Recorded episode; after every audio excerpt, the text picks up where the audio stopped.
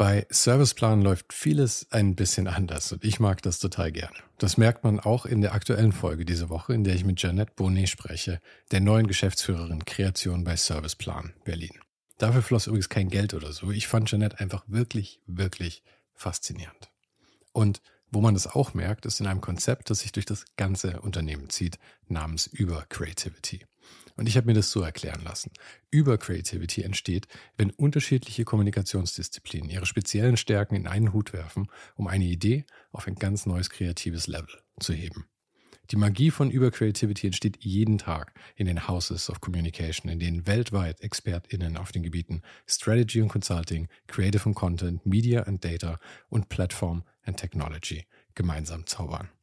Ich könnte jetzt eine ganze Folge mit dem Thema füllen, aber ich glaube, das erklärt sich selbst am besten, wenn du einfach mal auf den Link in den Show Notes vorbeischaust oder direkt auf ohne den Hype.com slash Partner slash Serviceplan.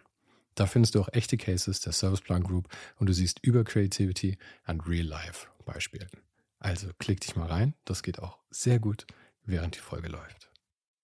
Äh, ich versuche so Low-Tech-Gedanken zu integrieren. Und das ist ein Thema, was ich auch in meinem Curriculum unbedingt bearbeiten will. Da bin ich scharf drauf, damit anzufangen. Ich kann gar nicht mehr so richtig warten, weil das wertzuschätzen, was wir schon haben, das ist ja genau diese kulturelle Reflexion auch, die ich meine. Ähm, immer noch was draufzulegen und noch was draufzulegen und noch was draufzulegen, bringt uns am Ende nicht in die richtige Richtung, weil wir haben im Grunde schon so eine Schatzkammer vor uns, mit der wir so viele Probleme lösen könnten. Ne?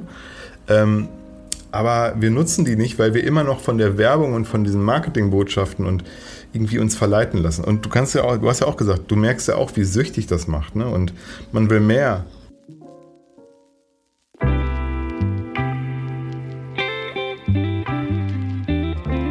Das hier ist Ohne den Hype.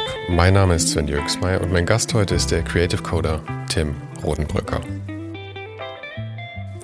Nachdem ich 20 Jahre lang als Webdesigner gearbeitet habe, könnte man vielleicht meinen, dass ich da mehr Zugang zu Tims Thema hätte als andere. Aber da bin ich mir gar nicht so sicher. Zum Glück war er sich aber nicht zu schade, mir überhaupt mal zu erklären, was Creative Coding eigentlich ist und auch was es nicht ist. Wir führten ein sehr interessantes Gespräch über Technologie und die Geschwindigkeit, mit der sie sich entwickelt, über Instagram Reels als das neue Rauchen, über Online-Unterricht, über die Werbeagentur seines Vaters und seinen Lebensweg, über eine Kultur des Scheiterns, über Tims Broterwerb auf Patreon und wir unken über AR, VR und ich entpupp mich mal wieder als absoluter Ludist. Falls du den Podcast noch nicht abonniert hast, mach das jetzt gleich, damit du keine Folge mehr verpasst. Jede Woche ein Gespräch mit Menschen aus Design, Kunst und Kultur über ihr Leben und die Dinge, die sie gerade beschäftigen. Und ebenso wie Tim ist ohne den Hype ja auch auf Patreon. Wenn du den Podcast also regelmäßig hörst und denn so geneigt bist, freue ich mich sehr, wenn du mir auf patreon.com slash ohne den Hype dabei hilfst, diesen Podcast auch weiterhin machen zu können. Und für Supporter gibt es dort auch noch jede Woche einen exklusiven Blick hinter die Kulissen und einen Ausblick auf kommende Gäste. Den Link findest du auch nochmal hier in der Beschreibung dieser Folge. Und jetzt wünsche ich dir viel Spaß mit Tim Rodenbrücker.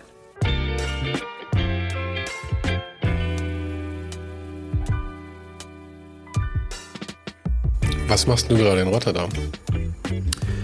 In Rotterdam. Ähm, ich besuche ein paar Leute, die ich kenne, die ich kennengelernt habe hier, gerade im Rahmen ähm, der Kuration des Demo-Festivals. Ähm, ich war jetzt bei Studio Dumba ein paar Tage, habe da im Büro gesessen. Ich bin ganz gut befreundet mit äh, Sander Sturing, der ist der Creative Developer oder Creative Coder da. Und äh, Studio Dumba ist im Grunde ein spannendes Designstudio, weil die zum einen ganz tolle Arbeit machen und ein super gutes Team haben, aber auch vor allem, weil für mich interessant, weil äh, da die Integration von Creative Coding in den Workflow extrem gut funktioniert mhm. weil die das so, weil die darum so eine Kultur entwickelt haben. Weißt du, also ähm, ja, ich könnte jetzt ein bisschen ausholen. Also ich habe auch für einige Unternehmen gearbeitet, einige Agenturen als Creative Coder. Ich kenne auch sehr viele Leute aus der Szene, habe ein großes Netzwerk und ich weiß, wie schwierig das ist. Und da äh, funktioniert das super gut und das hat mit so einer Augenhöhe zu tun, aber auch mit so einer, ja, einfach mit so einem Vibe, der da, der herrscht und auch so eine Art von, ähm, ja, so, die Leute, die, die, die, die schätzen das wert und die haben eine gemeinsame Terminologie, wenn die über Projekte sprechen. Das finde ich super interessant. Ja, das sowas ist immer gut. Hast du, aber es ist jetzt so ein Friendly Visit dann quasi. Oder ist es genau. arbeitsmäßig gerade? Nö, ich, es war eher so ein Friendly Visit, würde ich sagen. Also im Moment spiele ich so ein bisschen mit dem Gedanken, eventuell mal für ein paar Monate hier zu wohnen. Ah. Genau. Ähm, weil derzeit wohne ich in Paderborn. Das ist eine Stadt, die wahrscheinlich die wenigsten von den Hörerinnen und Hörern hier kennen. Es ist äh, sehr provinziell, ziemlich langweilig. Aber ich liebe sie trotzdem, weil es meine Heimat ist und weil ich meine besten Freunde da habe. Und ähm, ja, es ist, es ist auf jeden Fall ganz cool, mal so ein bisschen neuen, also neuen Input zu bekommen. Mhm. Ich glaube, Paderborn hat jeder schon mal gehört. Es war nur noch nie jemand da. Ja, genau. es lohnt sich auch nur, wenn man da jemanden kennt, finde ich zumindest. Also ja. man muss es nicht gesehen haben. Ja, und du möchtest mal ein bisschen mehr ähm, Weltstadt oder wie? Rotterdam. Ja, ach, Weltstadt. Ehrlich gesagt finde ich Großstädte oft sehr stressig so. Also ich auch. Ich bin überhaupt kein Großstadtmensch so richtig, aber trotzdem ist jetzt irgendwie, ich habe gerade meinen Master fertig gemacht und äh, habe einfach äh, Lust. Ich brauche jetzt irgendwie wieder so ein bisschen so ein neues Projekt. Weißt du, was mhm. ich meine? So, also klar, ich habe mein, mein Geschäft und das läuft super gut und alles cool, aber trotzdem brauche ich irgendwas, was das halt so, wie sagt man auf der Englisch, so accompanying äh, mäßig, dass es so parallel was gibt, was neu, so ganz neu ist, weißt du? Das mache ich eigentlich immer so. Also, dass ich immer irgendwie parallel ein Projekt habe, was, was, wo, wo ich ganz viel lernen kann und wo ganz viel Input reinkommt und so. Und das Projekt kann dann auch einfach sein, dass deine Lebensumstände sich komplett ändern, so meinst du? Zum Beispiel, ja, genau. Mhm. Ja.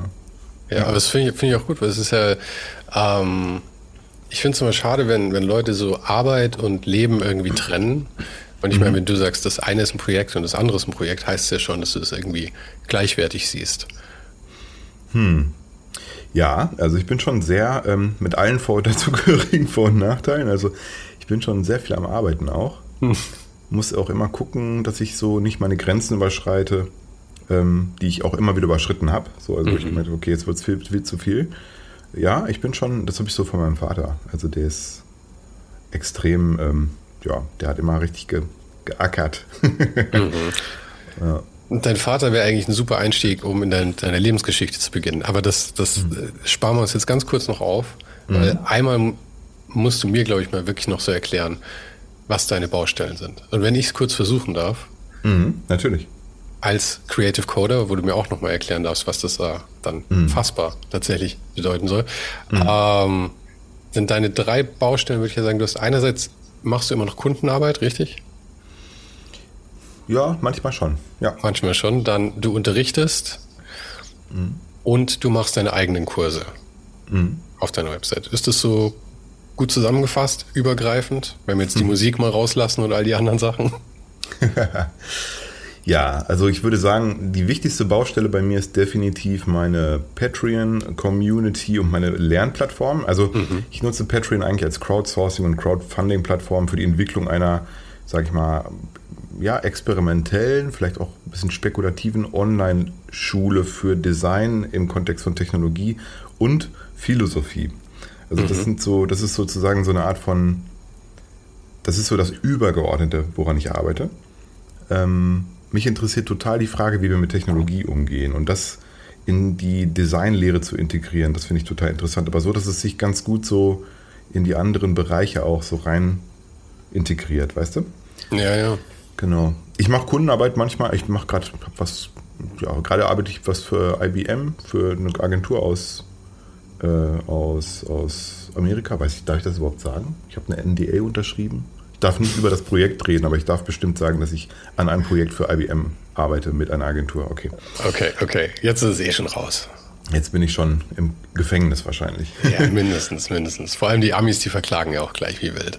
Ja, absolut. nee, und ja, also solche Sachen, das ist halt so ein bisschen so, ich kriege halt schon auch viele Anfragen, so, aber ich lehne eigentlich immer alles ab. Ich habe das auch gelernt, dass man also ich musste mich sehr fokussieren auf, auf alles und deswegen bin ich da ganz, äh, das finde ich auch eine spannende Challenge. Das ist auch ein Projekt von mir, selber an mir zu arbeiten und zu lernen, wie tickt, wie funktioniert das alles ne? und wie kann ich mich so schützen auch äh, vor Überarbeitungen, vor überflüssigen Dingen, vor Dingen, die mich dann irgendwie rausziehen, ähm, dass ich dabei gesund und effektiv bleibe vielleicht so. Ja, Nein zu sagen ist ja auch wirklich ja. So, so, ein Skill, das man lernen muss, weil man fühlt sich mhm. ja auch, glaube ich, also mir ging es zumindest so, dass ich mich in so einer Bringschuld gefühlt habe, sobald mich jemand nach irgendwas gefragt hat oder um irgendwas gebeten hat, dass ja völliger Schwachsinn ist. Weil wenn ich jemanden, wenn ich dich um irgendetwas bitte, dann heißt es ja von vornherein, dass du auch Nein sagen kannst. Ansonsten ist es keine Bitte, sondern eine Aufforderung. Mhm. Ja, so ist es genau richtig. Ja. Ja, genau, so ist es. Ja, also das sind deine, deine drei Baustellen. Patreon habe ich eben auch nochmal drauf geschaut. Das ist ja auch immer ganz spannend, weil du bist ja recht offen. Ich benutze ja auch Patreon und man kann ja äh, einstellen, ob die Leute sehen, wie viele Supporter man da hat oder nicht. Bei dir sieht man es ja und ich glaube, es waren gerade mhm. knapp über 500. Mhm. Ähm, und ich, man sieht deine zwei Tiers, du hast 5 Euro und 10 Euro, das heißt Minimum sind es zweieinhalbtausend Euro, die rumkommen, minus mhm. 30 Prozent Patreon. Sind es 30 Prozent? Ich weiß es gar nicht mehr. Also ich bin mir auch nicht ganz sicher. Ähm, Irgendwie sowas. also es kommt, nee, es kommt schon das ungefähr an, was, also da wird gar nichts mehr abgezogen. Das ist da schon runtergerechnet dann. Also ähm, echt? Ja, also ich verdiene da schon so ein paar tausend Euro. Ja. Und das ist echt ganz gut, weil ich kann mich dadurch total gut konzentrieren. Ne? Ich kann sogar mhm. inzwischen ein paar Leute so mit einschalten. Und ähm, das ist halt super gut. Ne? Also ich kann wirklich, mir liegt es halt total proaktiv zu arbeiten. Das war immer so. Ich habe immer viel lieber die Sachen gemacht, die mich selber so antreiben. Das ist bei dir wahrscheinlich auch so, wie ich dich einschätze jetzt mit dem Podcast und so weiter. Ja, ich glaube generell ist mein Drive nicht ganz so groß wie deiner. Ich, äh, mir fällt es nicht ganz so nee. schwer, meine Work-Life-Balance im, im Saum zu halten. Ich muss, glaube ich, eher andersrum arbeiten, aber ähm, vom Prinzip her ähnlich, ja. Also ich bin eine faule Sau, will ich damit sagen. ja, aber ich finde, dass du das Hammer machst. Also du hast ja auch deinen Podcast und du pusht das halt super regelmäßig auch. Ne? Also du hast da ja auch so eine Art von Rhythmus drin und ich glaube, das ist auch der Trick, dass man dann Art, Genau, du brauchst und du schneidest ja das vor allem auch selber, ne? Oder? Ja, wobei man sagen muss, es ist ja eigentlich kein Schnitt dabei, sondern es wird ja einfach, es läuft ja in 99 Prozent der Fälle einfach so durch. Außer du hättest bei deinem NDA jetzt irgendwas gesagt, was du tatsächlich nicht hättest sagen dürfen. Da gucke ich gleich mal kurz in den Vertrag, aber ich denke, das geht klar. aber ansonsten muss ich ja nicht viel schneiden. Ich äh, höre das Ganze nochmal durch, ähm, mhm. dass ich nochmal die Themen ein bisschen zusammenfassen kann und mache ein Intro davor, ein Outro und die Musik und so, aber dann war's das. Also es ist überschaubar. Cool. Ja, das finde ich auch, das finde ich auch super schlau. Ne? Also auch das sind so Gedanken, die ich immer wieder habe. Wie kann ich den Prozess schlank halten für mich? Mhm. Ne? Also das ist auch voll wichtig, wenn man so eine One-Man-Show ist, wie du das ja mhm. auch im Prinzip da machst. Genau, ja.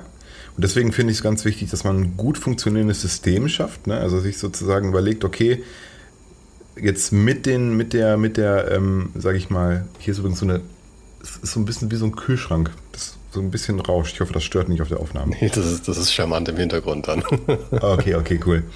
Ähm, genau, dass man sich selber ein System schafft, dass man sagt, so, ich bin derzeit eine One-Man-Show und das ist auch erstmal so weiter geplant.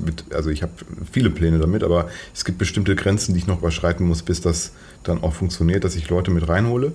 Ähm, aber ich finde es super interessant zu gucken, okay, was kann ich mit den Ressourcen, die ich habe, machen und schaffen? Ne? Und wie kann ich das strukturieren, dass es halt funktioniert? So. Und das finde ich äh, super interessant. Da gehören mhm. dann so Habits zu, dass man so guckt, okay, was muss ich jeden Tag machen? Ähm, es gibt Sachen, die funktionieren bei mir dann überhaupt nicht manchmal. Also meine Steuerberaterin, die rennt manchmal hinter mir her und denkt, was ist bei dem Typ, was ist bei dem Typen los, ey? Warum ist der immer so langsam? So, ja, das sind so Sachen, die Ja, aber es sind halt auch diese unangenehmen Sachen, die so hinten, ah, hinten dranhängen. Ich versuche mir die auch mal fix irgendwie einzuschedulen. Ich habe so freitags ist mein, ist mein Organisationstag, da kümmere ich mich immer so um Rechnung und so Krimskrams. Ich bin recht strukturiert, was das angeht. Das heißt, es funktioniert. Aber wie du sagst, das muss man, das erfordert schon auch eine gewisse Disziplin, zumindest so lange, bis es zum Automatismus wird. Aber davor ist es natürlich mhm. schon. Und vor allem, wenn man, wie du, auch so viele Sachen neu dazu packt, weil ich meine, diese Patreon-Sache ist ja jetzt, kam ja jetzt erst so zu Corona, glaube ich, ja? also zwei mhm. Jahre ungefähr. Mhm. Genau. Und du, wo unterrichtest du es momentan?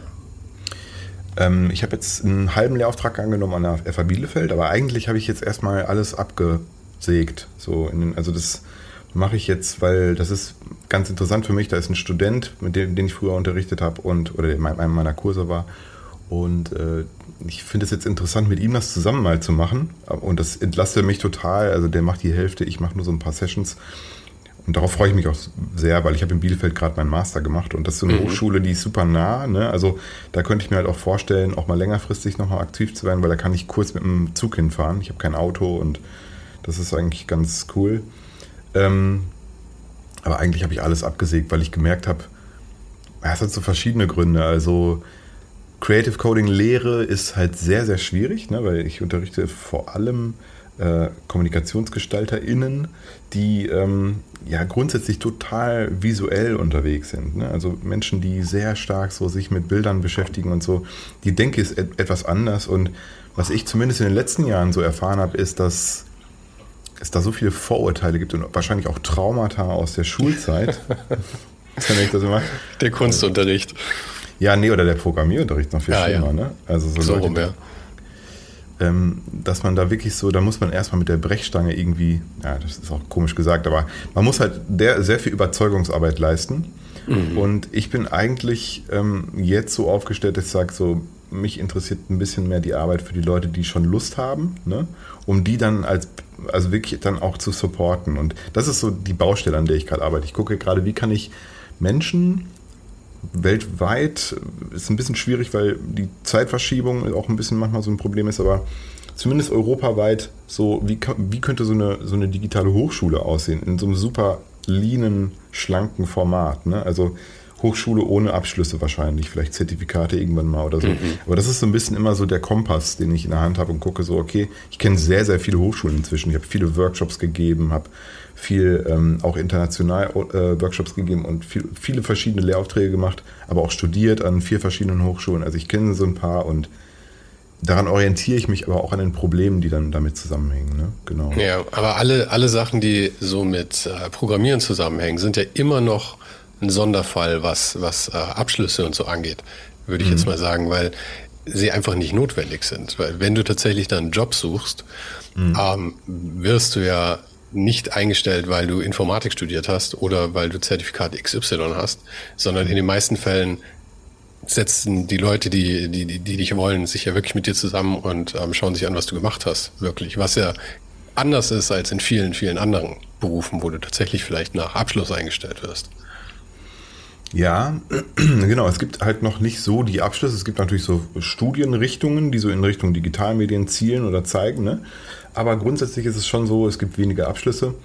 Es ist aber auch gerade so ein totales Chaos. Also das muss man auch sagen. Weißt du, das, das ist ja ein großes Problem überhaupt, das wir als Menschen gerade haben. Also die ganze Menschheit ist, dass der technologische Fortschritt so schnell geht und die kulturelle Reflexion so weit hinterherhängt, dass wir gar nicht mehr wissen, wo links und rechts ist. Also es kommt halt, ne, das Internet ist äh, immer noch etwas, was aus meiner Sicht völlig.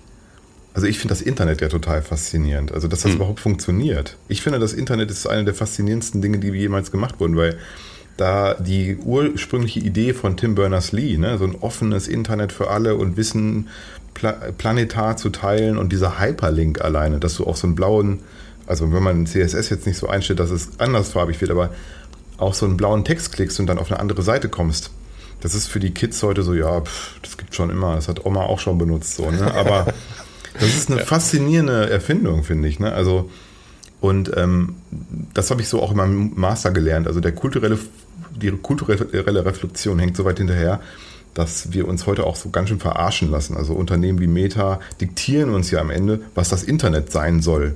Und die gestalten das Internet für uns. Und die haben dann auch so ein Monopol darauf. Ne? So, ähm, das finde ich erschreckend, weil. Ja, es ja. ist einerseits erschreckend, aber es ist ja auch ähm, zu erwarten, weil ich meine, also wie du sagst, ich glaube schon, dass es so eine, so eine Phase gerade ist, wo extrem viel Veränderung sehr schnell kam und wir überhaupt Klar. keine Zeit hatten, uns anzupassen. Und das hat wahrscheinlich angefangen ebenso Mitte der 90er. Langsam und dann wurde es immer schneller irgendwie. Ja. Und eigentlich ist es ja ein Wunder, dass das Internet so lange so offen und frei geblieben ist, wie das bis heute der Fall ist, würde ich sagen. Ähm, und mhm. das liegt wahrscheinlich nur daran, dass es sich so schnell entwickelt hat, dass es niemand geschafft hat, der es gerne getan hätte, das Ganze irgendwie einzutüteln. Ähm, mhm. Wobei AOL oder so das ja früher auch funktioniert hat, äh, probiert hat mit, ähm, mit dass alles durch sie durchgehen sollte und so. Hat mhm. aber nicht wirklich geklappt. Und jetzt kam dann sowas wie Facebook natürlich und ich glaube, das ist ja auch immer für Leute, die technisch vielleicht nicht ganz so bewandert sind oder ähm, sich da auch nicht ganz so einfuchsen wollen, was mhm. man ja auch niemandem vorwerfen kann, weil ich meine, es ist ein Riesenthema. Ja. Ähm, ist natürlich sowas wie, wie Facebook oder so dann auch irgendwie eine Plattform, die, glaube ich, die meisten Leute dann befriedigt irgendwie von dem her, was sie da rausziehen könnten. Absolut klar. Also Facebook ist aus meiner Sicht immer noch so ein bisschen 90er Jahre Art. Ja, ja, so Facebook, also ich habe es auch nur gesagt wegen Meta. Also Facebook ist natürlich voll mhm. hinten dran, aber solche Sachen wie Facebook sind halt. Und weil Facebook ja, glaube ich, auch immer noch in so Entwicklungsländern zum Beispiel mhm. ähm, immer noch so ein Riesending ist. Also da, mhm. so in Myanmar oder so sind ja wirklich die Leute, da ist Facebook halt einfach das Internet. Absolut. Also ich finde, Facebook ist grundsätzlich so von der technischen Seite super. Ne? Also diese Gruppen und so, was habe ich alles. Ich habe so viel schon mit Gruppen gearbeitet, auch so viele Netzwerke dadurch entwickeln können. Super cool. Also es sind so wirklich so empowernde Tools, die ja ständig auch jetzt entstehen und wo man gucken kann, man baut sich so ein bisschen so sein eigenes digitales Team aus Robotern zusammen, manchmal habe ich das Gefühl. Gleichzeitig ist das Problem, was ich schwierig finde, sind vor allem die, äh, ja, die Smartphone-Apps, so TikTok, äh, Instagram, weil die haben halt so eine Bequemlichkeit und auch so, eine, so einen Suchtfaktor, ne, der so ganz, ganz viele Trigger im Kopf, also ganz viele Knöpfe im Kopf drückt, so dass man da so immer irgendwie wenn man sich entscheidet, dann irgendwie doch immer auf diese App kommt. Also ich beobachte das bei mir selber. Ich bin total, ja, ja. Ich bin total süchtig nach Instagram irgendwie. Also ich reflektiere das sehr stark und schreibe auch darüber und finde das auch super interessant. Ich gucke mir selber zu beim süchtig sein. So ja, genau. Es, es, hilft nur begrenzt. Das Reflektieren hilft nur begrenzt. Stelle genau. ich auch mal wieder fest. Aber wenn ich dran denke, dass junge Menschen heute wie die das nutzen. Ne? Und diese Reels, also die Reels sind für mich wirklich, das ist das neue Rauchen. Ne? Also mhm. ich ich bin dann auch immer so da drin und denke so, ach guck mal, ein Teddybär und süß und dann kommt, dann kommt eine Tänzerin, dann kommt irgendwie ein Typ, der spielt unglaublich gut Gitarre, dann kommt ein cooles Poster. Ja, ja. Und man Keine sitzt Ahnung. da und denkt sich, nur noch 15, nur noch 15 Reels, genau. dann, dann arbeite ich wieder. Das, dann denke ich mal, for real. es ist wirklich äh, ein bisschen, bisschen schwierig manchmal auch da rauszukommen. Ja, ich aber ich faszinierend. Mein, da, da, ist ja die, da ist ja die Kritik, die von, von vielen schon ausgesprochen wurde, natürlich, dass ähm, äh, in, in dieser Generation oder jetzt heute halt einfach die begabtesten äh, Programmierer und Psychologen halt alle von diesen Firmen letzten Endes äh, geholt werden, damit sie ja. halt dieses Suchtverhalten äh, weiter exploiten können. Und ich meine, das klingt jetzt wie eine böse Verschwörung, aber es ist halt einfach so. Das Geschäftsmodell genau. ist möglichst viele Augen da drauf haben. Da ist ja auch mhm. nichts Böses dran per se, aber das heißt natürlich, sie stellen sich dafür die, weil die haben die meiste Kohle. Ja, also stellen sie sich die besten Leute ein. Und das mhm. ist halt die besten Programmierer und wirklich unglaubliche Psychologen und Philosophen und alles Mögliche da sitzen bei, bei diesen Firmen, die letzten Endes aber dann nur sich dafür verkaufen, dass sie dafür sorgen, dass du länger an diesem Handy bleibst. Was ja schon einfach irgendwie auch traurig ist. Absolut. Und noch sind die Smartphones, das sind ja noch Knochen, ja. Also hm. wart mal ab in 30, 40 Jahren, was da los sein wird. Also Tristan Harris hat mal was Schönes gesagt. Er sagte, ähm, unsere Smartphones sind die Schnittstelle zwischen unserem Gehirn, also auch einem programmierbaren Computer. Es ist einfach so, unsere Gehirne sind programmierbar und manipulierbar, ne? also durch Input und dem größten Supercomputer der Welt, der nichts anderes macht, als auszurechnen, was er uns als nächstes zeigt. So, ne?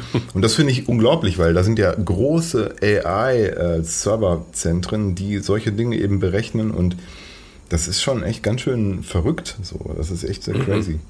Ich finde halt, ähm, und da könnte man jetzt auch so einen schönen Turnaround machen, ähm, Creative Coding, und das ist das, was mich daran so begeistert, ist im Grunde eine Art von Sensibilisierung für Technologie. Was ist das eigentlich? Was ist das für ein Material, aus dem das besteht? Mhm. Und da sind ganz viele Aha-Momente drin, dass man sagt, ah, guck mal, das funktioniert so. Das ist ja im Grunde das Grundmaterial ist immer der Code. Ne? Und der, den kann man ganz komplex irgendwie übereinander schichten, aber am Ende ist es immer, besteht es immer aus den gleichen Teilen und so. Und mh, hm, so ein Claim, den ich äh, demnächst auch mehr äh, bringen will, wenn ich ihn ordentlich erklärt habe, ist so Demystify Technology. Also ich finde die Demystifizierung und so diese Sichtbarmachung auch der Probleme und der darunterliegenden Prinzipien total interessant. Ne? Und das ist so das, was ich eben mit Philosophie gemeint habe, dass man eben durch Creative Coding und Gestaltung oder auch vielleicht künstlerische Arbeit ähm, einen viel kritischeren Blick auf Technologie an sich bekommt und auch mit Creative Coding, also mit Programmierung, Kunstwerke erschafft oder Objekte,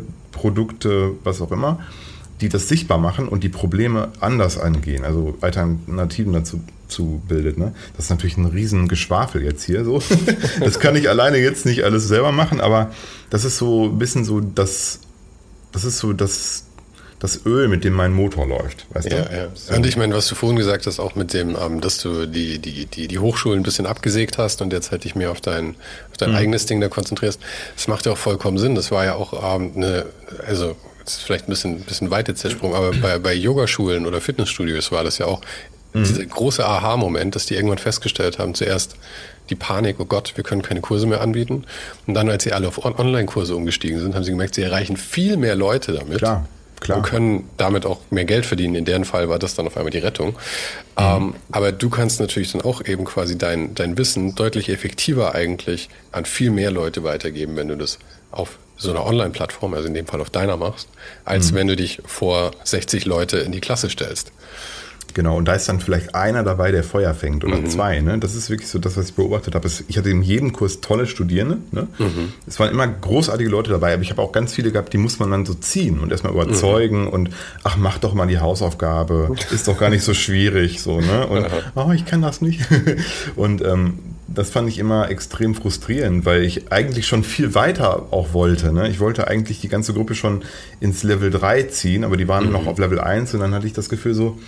Das liegt aber auch an so einem Verständnis, was Gestaltung sein soll. Weißt du? Also ich denke, dass in Deutschland, gerade in Deutschland, die Hochschulen immer noch das große Problem haben, dass die, ähm, die, äh, diese Technologie oder die Auseinandersetzung mit Technologie, da gibt es noch keine Art von Grundvokabular. Ne? Also es gibt Hochschulen, die machen das dann mit Processing, P5JS, Python, da gibt es Typo-Sachen und die Studierenden machen sich mal ganz schnell ein Bild und sagen, ah, Programmieren ist gleich Variable Fonts äh, in Bewegung versetzen oder ist gleich äh, mit Wellenfiguren irgendwas machen. So. Also da sind sehr viele, ähm, ja, gibt es auch ganz schnell so, so eine Kategorisierung, die dann gemacht wird.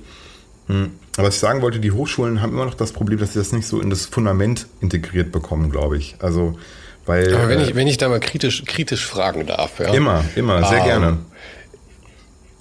Und ich, also kurz vorweg, ich äh, habe die letzten 20 Jahre äh, hauptsächlich Websites gemacht, also Design mhm. und dann äh, sehr banales Web-Development mit äh, WordPress und ein bisschen, bisschen PHP rumfuschen und sowas. Habe ich, ja. Mal, hab ich mal gehört, ja, hast du mir mal Aber erzählt. Oder das ich habe einen Podcast gehört. So, du hast mir nicht erzählt, sondern ich habe okay. einen Podcast gehört. Ja. Aber das, also das heißt, ich habe ein bisschen Background und bin vielleicht tatsächlich ein bisschen dahin gebiased, dass ich das eigentlich äh, nachvollziehen kann alles. Aber mhm. ähm, trotzdem würde ich sagen, meinst du nicht, dass sowas wie Creative Coding immer noch eigentlich eine Nische ist und also von, von Gestaltung und dass du da natürlich, für dich ist es so ein großes Ding und so ein Thema, von dem du auch das unglaubliche Potenzial siehst. Mhm. Aber in der Realität, in der Verwendung, ja, würde ich jetzt mhm. mal sagen, in den meisten Sachen ist es ja wirklich noch ein Nischentool einfach, oder? Das, Absolut. Ja. Ja, also das siehst du völlig richtig, aber ich finde, da ist so ein bisschen die Frage, wie man da drauf schaut. Also wenn du jetzt Du hast gerade das Wort Tool benutzt. Mhm. Und wenn man Creative Coding als Tool betrachtet, ne, also sagt so, das ist jetzt ein Werkzeug, mit dem man fertige Gestaltungsprojekte macht, dann ist das natürlich ein, also kann man machen, aber ist anders viel effektiver. Ne? Also du, wenn in Animationen machst du viel einfacher mit After Effects oder so zum Beispiel. Mhm. Aber für mich ist das ein Denkwerkzeug.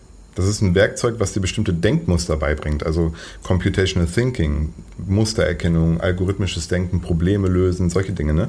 Und die sind in allen anderen ähm, Bereichen auch super wichtig und werden immer wichtiger. Also du kriegst auch darüber hinaus eine Awareness für Digitales an sich. Hm. Ich, muss, merke, ich glaube auch, ich, ich, ich muss was trinken, merke ich ja, gerade. Ich, irgendwo, ich weiß nicht, wo meine. Ich habe doch gerade hier was hingestellt. Ah, da ist was. Sekunde. Aber ich glaube, es ist ja nicht nur, ähm, also es ist auch für Logik einfach generell. Also Logik nicht mal so im Sinne von Computerlogik, sondern auch Logik einfach für, ähm, wie funktionieren Abläufe. Das ist, glaube ich, auch sehr gut. Ja. Aber genau. das ist ja eine Sache, die ähm, viele Leute, ich glaube, da muss man schon fast einen Hang für haben, von der Persönlichkeit her, dass man da überhaupt mhm. Interesse mhm. dran hat. Ja. Ich ja. glaube, die meisten Leute haben sehr wenig Interesse daran, weil Logik bedeutet ja häufig auch, oder so eine Art von Denken bedeutet ja häufig auch, dass man ähm, unkomfortable Wahrheiten über sich selber zum Beispiel feststellen muss, über sein eigenes Handeln und sein eigenes oh, Verhalten. Ja, das ist interessant, ja. Mhm. Und deswegen würde ich sagen, das ist ähm, tatsächlich ein bisschen auch eine Typfrage. Und ich glaube, die meisten Leute möchten eigentlich lieber impulsiver handeln und vielleicht auch gestalten. Weil ich meine, mhm. gerade in Gestaltung ist ja auch viel so, dass äh, viele Menschen das eher so etwas schöngeistig sehen. Und es soll ja gar nicht so logisch sein, sondern es muss ja die, die, die Schönheit dieser Schriftgestaltung, die musst du ja, ja fühlen ja. am Ende, ja, verstehst ja, du? Selbstverständlich, ja klar. also ich finde, was du sagst, ist völlig richtig und ich bin auch inzwischen, ich muss sagen, früher war ich, ich war früher ein bisschen in so einem Confirmation Bias gefangen. Also ich hatte damals dann Presseartikel und tolle Vorträge auf großen Bühnen und die Leute haben mich dann eingeladen, weil ich dann so vehement für die Programmierung da so eine, so eine Wutrede gehalten habe vielleicht. Ne? so, also ich habe das schon ganz schön gepusht, ne? aber auch genau, weil ich gemerkt habe, Moment mal, es gibt ein paar Dinge, die du noch nicht bedacht hast, habe ich halt nochmal das Studium auch gemacht. Also das hat auch andere Gründe, aber ich wollte halt wieder ein Projekt haben, wo ich Input bekomme und ich überlege auch eine Professur zu machen irgendwann. Ähm, aber trotzdem, in meinem Studium war eigentlich, das war ganz lustig, also der Outcome war am Ende, dass ich mich auch oft geirrt habe. Ne? Also, dass ich gemerkt habe, ja, ähm, zum Beispiel habe ich mal gesagt, so, das habe ich eben auch schon mal so angedeutet, die Hochschulen müssten Creative Coding ins Fundament des Curriculums integrieren. Wenn ich schon die Hochschulen sage, dann heißt das ja, dass das alle machen müssten, was überhaupt nicht richtig ist, weil ähm, an Hochschulen kannst du eigentlich keine Technologie mehr so richtig lehren, weil dafür das Bologna-Format gar nicht mehr richtig äh, passend ist. Programmieren zum Beispiel ist ein wenn man es als Werkzeug betrachtet, ist es halt ein Tool, was du auch super über eigene äh, Arbeit zu Hause bei YouTube-Tutorials lernen kannst. Ne? Und an Hochschulen sollte man vor allem Projekte machen und lernen, wie man in, als oder wie man Projekte realisiert. Und das ist eine Denkschule auch. Ne? Ähm, Tati Page hat mich mal so interviewt und haben die so eine Headline erfunden oder aus dem Kontext gerissen. Ich weiß es nicht mehr ganz genau. Und die, da stand da ähm, äh, nur programmierende Gestalter und also da war noch nicht gegendert, nur programmierende Gestalter sind den Herausforderungen der Zukunft gewachsen. Mhm. So. Und es hat wohl ähm, laut Lena von der Page hat das so ein, so ein mega äh, Aufschrei gegeben in den sozialen Medien. Das war natürlich super provokant. Ich habe das so, so gar nicht so klar gar nicht gesagt, aber ich bin inzwischen wirklich deutlich davon abgerückt. Ich finde trotzdem, ich spinne, ich, ich erlaube mir einfach zu träumen. Ich kann das mit meiner Community oder mit meinem Format jetzt. Ähm, wir leben diese Fragestellung, ob das Sinn macht. Und ähm, das ist das, was mich interessiert. Es ist vielleicht ein bisschen spekulativ auch, dass man sagt, so, wenn es so wäre, was passiert dann? Ne? Und äh, das funktioniert für mich super gut und ich bin dadurch in ganz spannende neue Territorien gekommen. Und äh, deswegen finde ich das völlig okay, das auch so zu vertreten. Und ja, wenn es ja. jemand doof findet, dann ist es auch okay für mich. ähm, aber jetzt, äh, um, um den Anschluss zu dem wunderbaren Übergang von vor 20 Minuten, den ich da hätte machen können, äh, ja. zu finden. Du hast von deinem Vater gesprochen.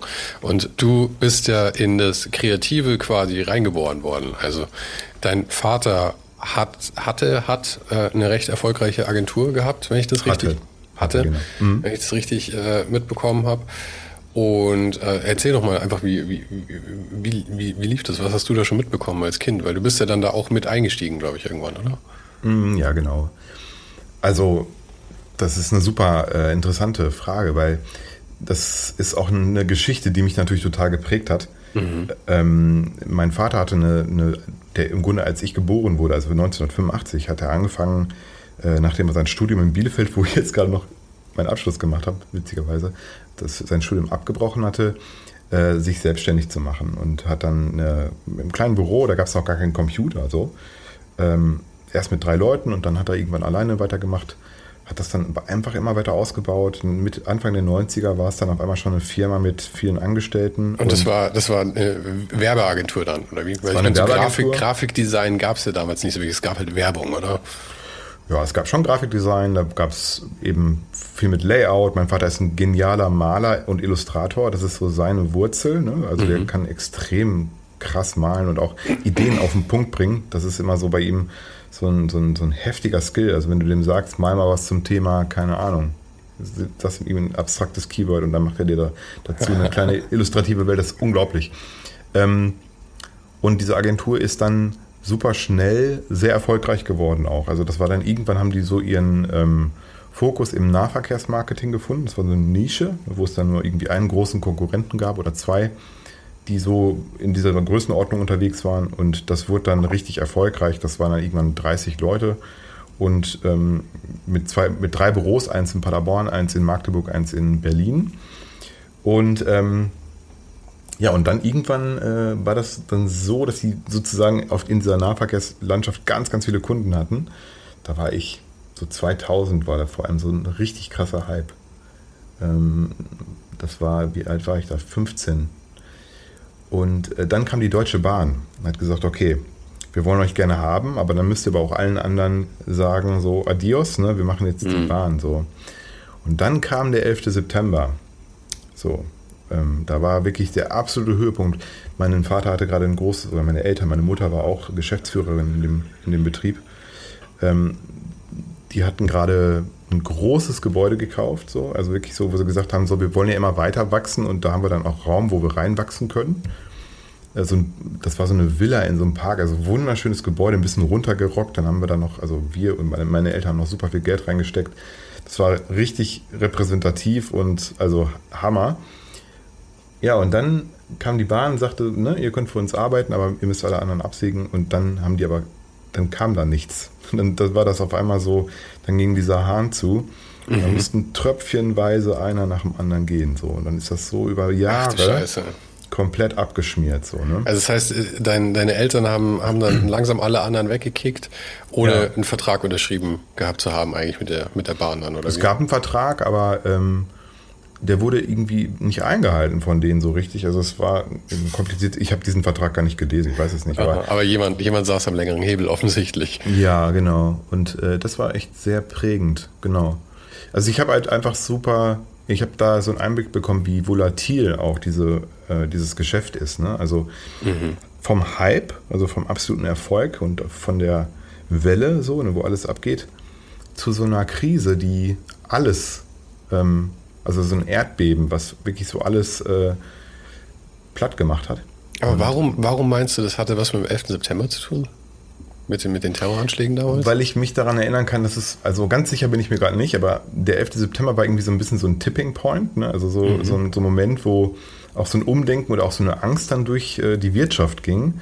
Und da angeschlossen war dann in diesem Bereich zumindest eine recht starke Wirtschaftskrise auch. Also es wurde Geld gespart an der Werbung. Ne? Und mhm. es gab da so eine Art von politischen Wechsel innerhalb des Unternehmens der Bahn. Ich bin mir gar nicht 100% sicher, aber irgendwie so war das. Und ja, ja, aber ich habe ich hab jetzt 2001 auch nicht, also ich meine, das, ich habe damals, das, da habe ich tatsächlich gerade in der Werbeagentur gearbeitet. Das war, glaube ich, das eine Jahr meines Lebens, wo ich einen richtigen Bürojob hatte, mit, mhm. mit festem Gehalt und so.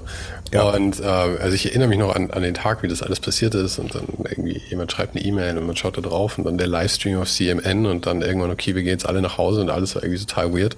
Mhm. Ähm, aber ich erinnere mich irgendwie nicht mehr, dass danach so eine riesen Wirtschaftskrise dann irgendwie kam. Also ich meine, dann 2008 war ja dann genau. die Housing Bubble natürlich riesengroß und so. Mhm. Aber damals, also ich, naja, ist ja auch egal, nur so am Rande irgendwie. Es, das ist richtig. Da, was, darüber habe ich, ich da was verdrängt habe.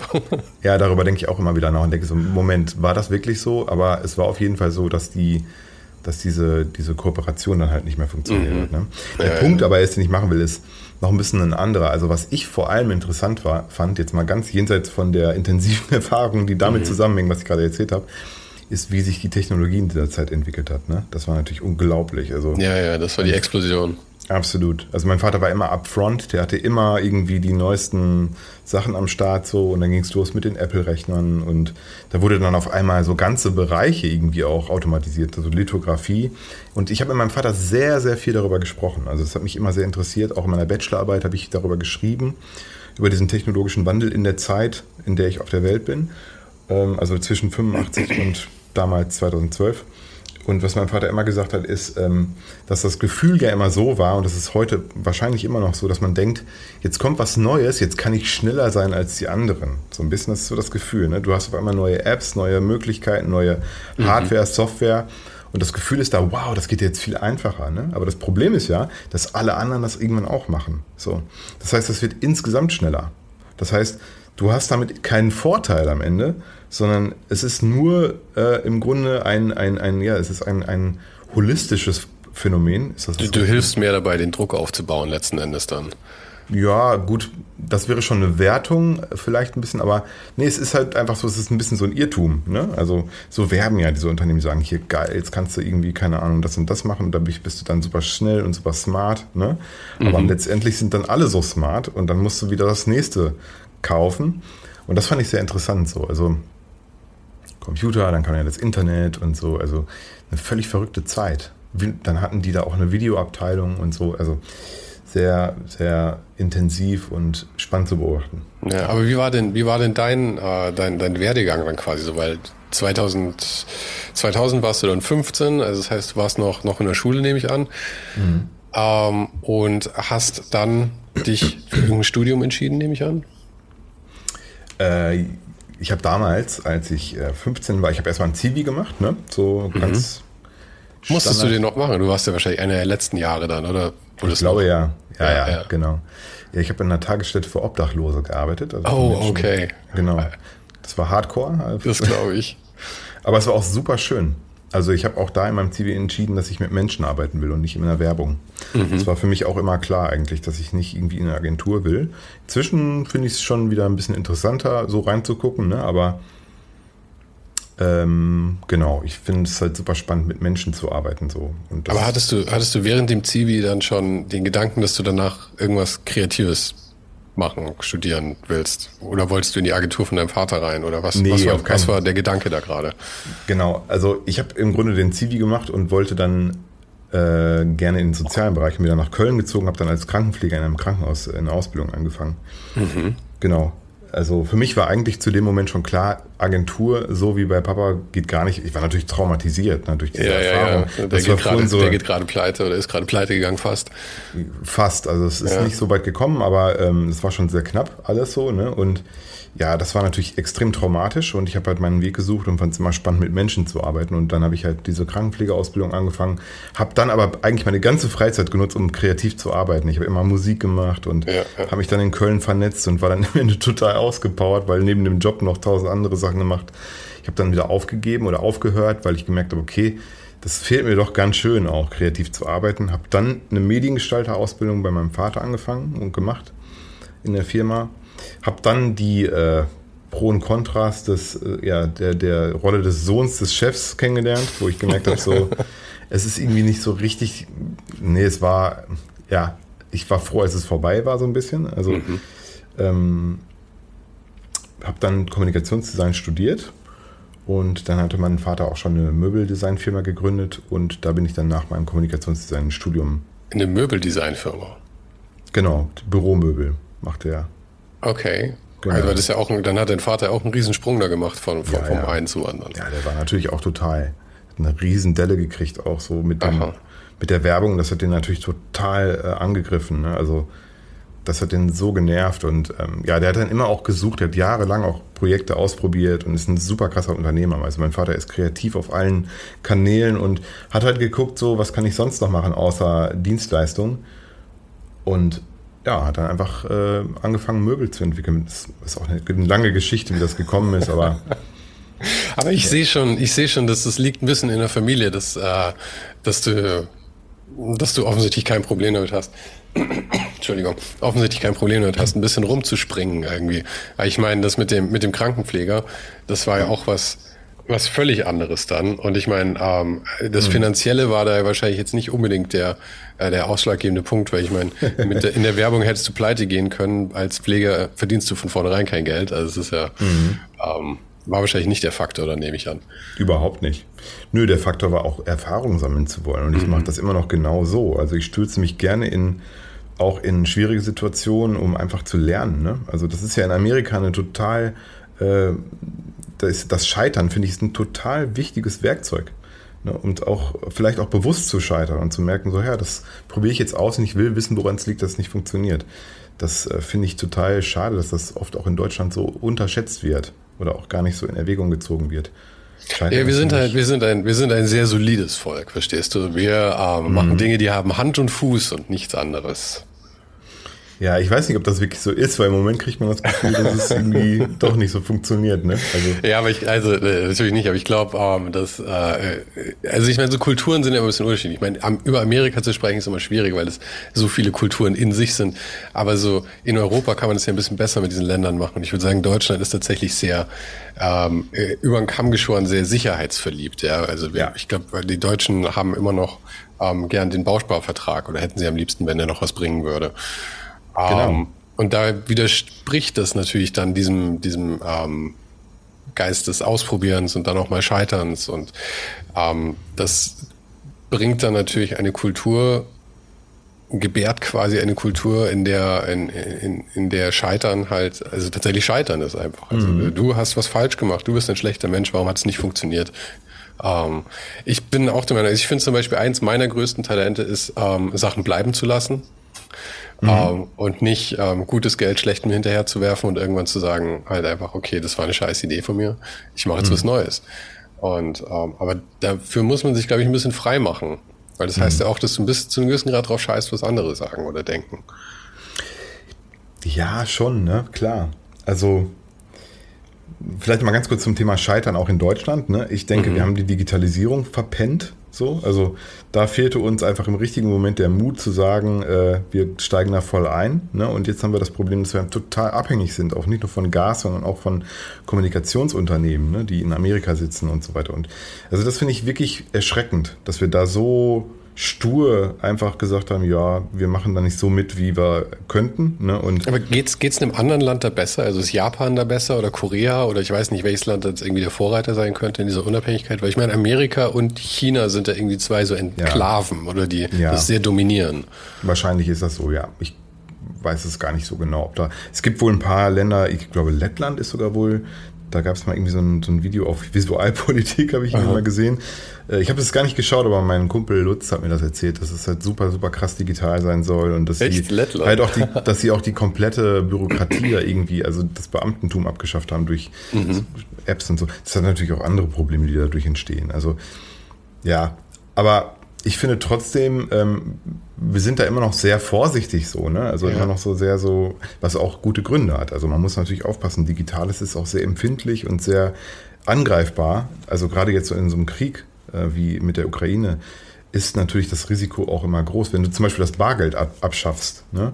wie zahlen die Leute, wenn die Geldautomaten nicht mehr funktionieren, wenn die äh, beziehungsweise wenn die Zahlungssysteme nicht mehr so funktionieren. Mhm. Also gut, da gibt es ganz andere Probleme dann, aber Nee, aber stimmt schon. Das ist ja. was, was, was die Leute, glaube ich, auch, oder früher war immer das Geschrei groß, da hat niemand, äh, niemand äh, irgendwas anderem als Bargeld vertraut und jeder wollte das Geld in der Matratze haben.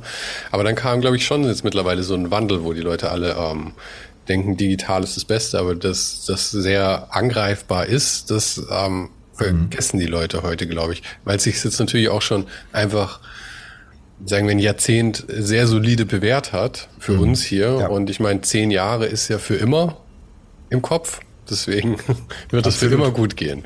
Absolut. Ja, das ist ja. so. Ja, das stimmt. Wie sind wir eigentlich darauf gekommen? um, das ist eine gute Frage. Digitales Scheitern. Ah, deine, deine, deine, deine Sprünge vom, vom Pfleger zum, uh, zur, zur Agentur. dass du dann sehr froh warst, dass du bei deinem Vater wieder rausgekommen bist am Ende. Ja. Und was war dann der nächste Schritt? Ähm, ja, das ist auch, genau. Also, ich bin im Grunde 2013 wieder zurückgegangen nach Paderborn, um bei meinem Vater in die Firma einzusteigen. Das war aber auch noch ein totales Startup. Also es ist irgendwie auch nie so groß geworden. Ne? Also es ist eher eine Manufaktur als ein großes Unternehmen jetzt. Ähm, und habe dann mich erstmal total, ja, also es war natürlich interessant so. Wir waren dann viel unterwegs, waren auch auf Messen, haben dann auch eigene Stände entwickelt und haben die Produkte so bewiesen. Es war so vor allem Büromöbel für Konferenzräume mit so Medien drin und so. Die sahen auch super cool aus. Wir haben auch einen German Brand Award gewonnen, was super interessant war. Also es hat schon echt auch Bock gemacht. Wir hatten auch eine sehr gute Zeit, aber trotzdem war es für mich immer noch so dieser Moment, so wo ich gemerkt habe, boah, Pressure, Druck. Ich muss mit meinem Papa jetzt irgendwie mhm. hier jetzt in dieser Firma sein und ähm, das hat sich irgendwann zu so einem totalen Konflikt in mir auch dann ausgeprägt. Und das ist dann auch was, wo man drauf hören muss. So. Und dann hat sich eigentlich für mich klar, ist klar geworden, so, ich habe mich dann angefangen für, äh, für in die Musik zu stürzen. Also ich bin auch Musiker, ich habe immer elektronische Musik gemacht und habe in der Zeit halt völlig jede freie Minute genutzt, um irgendwie das auszugleichen, meinen Wunsch, mich zu verwirklichen mit dem, wo ich mich auch ein bisschen verpflichtet gefühlt habe vielleicht. Mhm. Und habe dann irgendwann 2014 Patrick Hübner kennengelernt, einen guten, sehr guten Freund von mir, der, ähm, äh, der auch in einer Agentur gearbeitet hat, damals sehr erfolgreich, die mal E-Commerce Design gemacht, also beziehungsweise E-Commerce Development, inzwischen ein Riesenladen, ähm, wo Patrick das Design im Grunde geleitet hat mit ein paar Leuten. Mm, und der war auch frustriert und hat gesagt, so, boah, irgendwie, ne, hier muss was passieren. Und habe ich gesagt, pass mal auf, lass uns doch mal hier so mit der Musik was zusammen machen. Ich hatte im Studium dann Processing kennengelernt. Das ist diese Programmiersprache, die ich heute in meiner Lehre benutze und habe gesagt, guck dir das mal an. Damit kann man Visuals machen für ähm, elektronische Musik. Und das könnte super interessant sein, weil generative Gestaltung halt zum Beispiel auch auf Musik direkt reagieren kann. Ne? Also man kann damit so Systeme bauen und so weiter. Der hat das dann innerhalb von wenigen Wochen gelernt, weil er ein extrem guter Programmierer ist. Und dann haben wir unsere Band Inuvik Collective äh, gegründet. Vorher hieß ich Inuvik alleine und dann hieß wir Inuvik Collective. Hm. Und haben dann super geile Gigs gespielt. So. Also wir haben dann irgendwie auf den Juicy Beats ein bisschen was gemacht, eine kleine Bühne war das. Hat dann irgendwann noch Stefan Schneider dabei, ein super Drummer. Haben dann echt super schnell tolle Konzerte bekommen, wo es immer auch mit der Projektion so ein Unique Selling Point war. Ne? Also wir hatten irgendwie diese Visuals, die auf die Musik reagierten. Das war so, so, so was Besonderes ne? und das hat super funktioniert. Ich habe so Live-Elektro gemacht, immer improvisiert, fast immer. Also sehr viel halt ähm, irgendwie mit Hardware rumgefriemelt und so. Sehr... Ähm, ja, sehr viele verschiedene Sachen, kann man gar nicht so kategorisieren auch. Mhm. Bis ich irgendwann gemerkt habe, so, boah, ey, das, was Patrick da jetzt sich da aufgeschlossen hat, diese Welt, das ist so interessant. Ich muss auch da reingehen irgendwie. Also das. Aber du hast ihm ja diese Sprache nahegebracht, oder? Erstmal. Ich kannte die aus dem Studium, Process. hatte dieses Buch Generative Gestaltung, das war so ein, mhm. ne, und, äh, aber ich habe selber nichts gemacht damit. Ich Was hattest du da, also wann hat es mit dem, mit dem Coden bei dir überhaupt angefangen?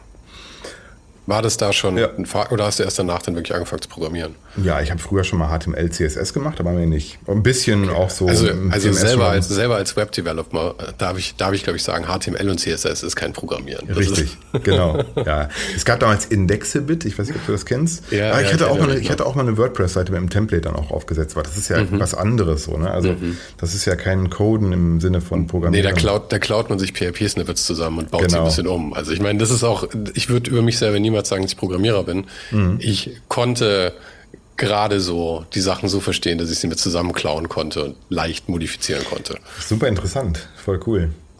Und du hast auch in einer Agentur gearbeitet oder hast du als Freelancer gearbeitet? Wie, ja, ich habe ich hab, ähm, 2001, 2000, irgendwie sowas um den Dreh habe ich mal also zuerst bei Freunden gearbeitet, die haben so einen Internetprovider aufgezogen, so mhm. mit hinten im Hinterzimmer die selbstgebauten Kisten auf Bierbänken an der mhm. T1-Leitung. No way. Und cool. ja, ja, ja. Und das ging dann äh, aber irgendwann pleite und wir hatten auch schon mit einer Werbeagentur zusammengearbeitet. Zu denen bin ich dann gegangen und war bei denen dann die Webabteilung, in Anführungszeichen. Okay. Ja, genau. Das, ähm, mir war sehr langweilig zu der Zeit. Ja, krass. Ja, so war, war wahrscheinlich nicht langweilig, oder? Du hattest eine Menge zu nee, tun. Nee, wir waren mega langweilig, weil die mir viel zu okay. wenig Zeug rübergebracht haben letzten Endes, weil das war so eine richtige Werbeagentur, die haben viel Print gemacht mhm. und ähm, ich habe dann das Einzige, was ich ab und zu machen musste, war, dass dann jemand ankam mit so einem DIN A3 Ausdruck, wo jemand in Quark eine Website in Anführungszeichen gestaltet hat und gesagt hat, mach das mal so und ich gesagt mhm. habe, das ist völlig unmöglich, das geht, das ist völliger Schwachsinn, was ja, ihr mir da bringt. Das kenne ich. Weil diese Kommunikation zwischen Print und, und, äh, und, und äh, der Programmierung natürlich damals noch überhaupt nicht. Ich meine, klappt heute auch noch nicht besonders klappt gut, aber damals halt, ja. damals halt überhaupt nicht. Mhm. Und ähm, ansonsten habe ich äh, Minesweeper oder Solitär auf meinem Computer gespielt und schnell ähm, Alt-Tab gedrückt, wenn der Chef reinkam, so ungefähr. Deswegen war mir sehr, sehr langweilig da. Aber ähm, ja. Ja, jetzt weiß ich nicht, wie wir da hingekommen sind. Ich hatte dich gefragt, wie das so mit dem Web-Development ist. Ja, genau. Ich fand das, also bei mir war das so, ich fand das mal super spannend. Für mich war das Internet immer auch eine Möglichkeit, selber zu zeigen, was ich mache, auch mit der Musik mhm. und den Visuals. Und ich hatte in meinem Studium super viel mit Musikvideos gearbeitet. Also ich habe immer super viel proaktiv gearbeitet, ne? immer ganz viel gemacht, so was aus mir herauskommt. Und mich hat das immer total genervt, das weiß ich jetzt erst, wenn mir jemand gesagt hat, was ich tun soll. Wenn ich das nicht so, wenn ich da nicht so den Drive gespürt habe. So. Das hat mich mhm. unglaublich gestresst auch. Auch bei meinem Vater war das dann am Ende so. Ne? Ich hatte immer eine Aufgaben. Es war mehr so Marketing-mäßig und boah, nee, ich fand das einfach schrecklich. Und ich bin, funktioniert einfach viel besser, wenn ich proaktiv arbeiten kann. Also wenn ich dir ja, selber sage. Mir. So, es geht mhm. mir genauso. Ich, deswegen habe ich, ich habe auch die Schule geschmissen, weil ich auch nicht diesen Frontalunterricht, das ging für mich nicht, aber ich kann mhm. sehr gut lernen. Wenn mich was interessiert, lerne ich es halt einfach für mich alleine. Total. Also, aber es ist, also ich, ich kann es gut nachvollziehen, was das angeht. Du hast die Schule Und deswegen, bei mir war es dann auch besser, als ich dann nämlich, äh, ich bin dann, ich habe mein Zivi gemacht nach dieser Agentur noch, weil ich das nämlich lange rausgezögert habe mhm. und bin dann aber nicht drum rumgekommen. Und als ich den dann gemacht hatte, habe ich danach dann selbstständig gearbeitet, weil ich auch gesagt habe, ich setze mich nicht nochmal irgendwo rein, wo mir jemand Aufgaben vor vorsetzt, weil das für mich nicht funktioniert einfach. Interessant. Machst du denn nebenbei noch Jobs auch oder? Jetzt oder? Ja, ja. Äh, so. Ja, jetzt nicht mehr. Also mit dem, mit dem Podcast habe ich irgendwann gesagt, ich konzentriere mich da jetzt hundertprozentig drauf, um mal mhm. zu, zu schauen, ob das wirklich was werden kann. Ja. Ähm, und wenn ich da parallel dann noch wieder Kundenaufträge gemacht hätte, das, äh, ja, das zeitlich, hätte zeitlich nicht funktioniert. Also ich mache das halt so, dass alles, was ich jetzt auch so an Aufträgen derzeit ranziehe, das muss immer auf das Konto einzahlen, so Development der Plattform, weißt du? Also mhm. das ist ein bisschen so meine Strategie. Also wenn ich jetzt zum Beispiel gerade für, einen großen, für ein großes amerikanisches Computerunternehmen arbeite, dann überlege ich mir vorher, macht das Sinn und was sendet das auch für ein Signal so? Ne? Das Signal, was es jetzt sendet, ist wahrscheinlich das ist was, was wir, wo man ähm, auch was mitmachen kann. Das ist ja wichtig, auch so ein Trust aufzubauen und zu zeigen, guck mal, das ist jetzt nicht hier nur so ein bisschen mhm. Spinnerei, sondern man kann das auch konkret für Projekte einsetzen. Ob das jetzt immer das richtige Tool ist oder nicht, weiß man nicht. Also das ist oft eben nicht so. Aber die Ästhetik, die durch Creative Coding entsteht, ist halt auch mal sehr, ähm, die passt halt zu vielen Themen sehr, sehr gut. Und äh, deswegen gucke ich mir genau an. Also ich kriege viele Anfragen von irgendwelchen Firmen, Agenturen, aber eigentlich sage ich immer nein oder leite es auch weiter, aber manchmal passt es dann halt auch und dann mache ich das. Genau. Ja, aber es macht ja auch voll Sinn, von, also dass du auch sagst, du suchst dir das so aus und das ist halt irgendwie dann auch so ein Vertrauen, auch natürlich bei deinen, ähm, also ich sage es mal bei deinen Kunden, bei den Leuten, die in deine, deine Kurse halt auch mitmachen wollen, mhm. oder bei deinen, den Leuten, die du da unterrichtest, ähm, dass, weil ich meine, wenn die dann sagen, okay, ähm, der, der, der Typ, von dem wir da diese Kurse kriegen, das ist nicht irgendjemand, der so, äh, so schäbig nichts anderes zu tun hat und du die Dinger da halt machst. Genau. Sondern der kriegt halt auch von renommierten Firmen tatsächlich Aufträge und man kann genau. mit dem Ding eben wirklich, wirklich was anfangen. Dann das ist der Punkt. Darum geht's auch. Ne? Also auf der einen Seite pushe ich das als Denkschule, auf der anderen Seite muss ich auch zeigen, guck mal, du kannst da mitmachen. Aber was ich noch eben sagen wollte, ist diese Story, die erzähle ich noch mal kurz weiter mit der Musik. Ja, bitte. Äh, äh, ähm, genau, das Spannende war halt, wir haben damals eben äh, dieses Inuvi Collective gegründet und Patrick hat diese Musik eben diese quasi in seinen Rechner aufgenommen und daraus dann diese Visuals generiert. Mm, und uns ist da am Ende auch so ein Muster aufgefallen, dass dann Input kommt, dass die Musik und dass dann Output kommt oder ein Output da ist, das ist die Bühne.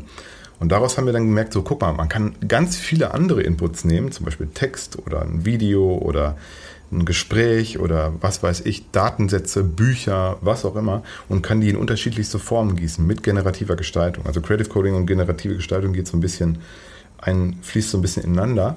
Und das war so ein Moment, wo ich gedacht habe, boah, krass, was da für Möglichkeiten drin stecken. Ne? Also du bist dadurch komplett medienunabhängig. Ne? Du denkst nicht mehr in, okay, ich mache ein Plakat, also nutze ich jetzt InDesign. Ich mache ein Video, also benutze ich jetzt oder eine Animation, ich mache jetzt was mit After Effects, sondern du kannst ein System entwickeln, ne? was später in der Theorie in unterschiedlichste Aggregatzustände sich wiederfinden kann oder widerspiegeln kann und gegossen In unterschiedlichen wird. Medien meinst du dann eben, sowas wie genau. Animation oder Print oder Web oder sonst irgendwas. Genau. Und das ist halt super interessant, in Systemen zu denken. Und mhm. da sind wir auch wieder beim Thema Denkschule, ne? weil das Denken ist immer noch der Flaschenhals. Also die Leute checken das noch nicht. Die sagen, was lerne ich Designer? Ja, für welches Medium denn? Und da würde ich sagen, stopp, weil, ne, also denk doch mal in Systemen und nicht in Medien, weil dann wird es wirklich erst so, dann kriegst du, dann kommt man in diesen Bereich, wo man dann auch für seine Ideen wirklich äh, gewertschätzt wertgeschätzt wird und nicht nur für die technischen Skills. So. Ja, aber das ist ja auch abhängig davon, ob man nicht tatsächlich auch die, die Leidenschaft eben nur für ein Medium hat. Weil ich meine, es gibt ja durchaus Leute, die mhm. einfach gerne, gerne grafisch gestalten irgendwie und nicht ja. das geringste Interesse für Animation haben oder für, ähm, für sonst irgendwie Visuals oder was auch sonst halt. Du kannst dir besser jetzt da andere Sachen ausdenken als ich. Aber du weißt, was ich meine. Also ich meine, manche Leute wollen ja auch konkret einfach nur das, das eine machen und mm, wenn man dann sowas macht wie das, was man bei dir lernt, also so ähm, diese äh, generativen Sachen auch und so, das mhm heißt ja auch ähm, Kontrolle loslassen zu einem gewissen Grad. Also ich meine, am Anfang, am Anfang halt festlegen, aber dann ja auch die Sachen sich entwickeln lassen. Und das ist ein völlig anderer Ansatz. Genau, man erkämpft sich die Kontrolle vom Anfang des Lernprozesses zurück. Also du bist am Anfang komplett ausgeliefert. Ne? Also du stehst vor so einem weißen, vor so einer weißen Fläche und sollst jetzt das reinschreiben. Und im Laufe des Lernprozesses gewinnst du die Kontrolle zurück, aber du musst es erstmal aushalten äh, mhm. den Kontrollverlust. Und deswegen ist die Lernkurve so unglaublich steil am Anfang. Mhm. Ne, also also so beim Programmieren insgesamt, oder? Erstmal genau. die Grundlagen, bis du das erste, das erste Mal irgendwas hast, wo irgendwas passiert, ist ja, dauert ja ewig. Ja, es, also Processing zum Beispiel ist super einfach zu bedienen, aber bis man was hat, bis, wo man sagt, so ja, das entspricht zu meinem ästhetischen Gefühl oder ja, ja. Ne, das ist halt für Gestalterinnen äh, und Gestalter super schwierig, das so Ja, ich meine jetzt aber auch, also Programmierung insgesamt, weil ich meine, wenn du eine Sache schon mal gelernt hast, ja, ich meine, klar, dann ist es relativ easy, mhm. ähm, umzusteigen. Also ich meine, wenn du vernünftig, selbst wenn du vernünftig JavaScript kannst oder sowas, ja, ich meine, dann ist es nicht mehr der größte Schritt zu ähm, PHP oder weiß der Teufel was, ja. Mhm. Weil du hast einmal das Prinzip ja verstanden, du musst ja nur noch dann lernen, du musst ja nur noch eine andere Sprache lernen dann eigentlich. Eine andere Syntax vielleicht ein bisschen und so. Genau. Aber wenn du halt noch überhaupt keine Erfahrung hast mit Programmieren. Bei mir war es immer so, äh, ich habe eben viel,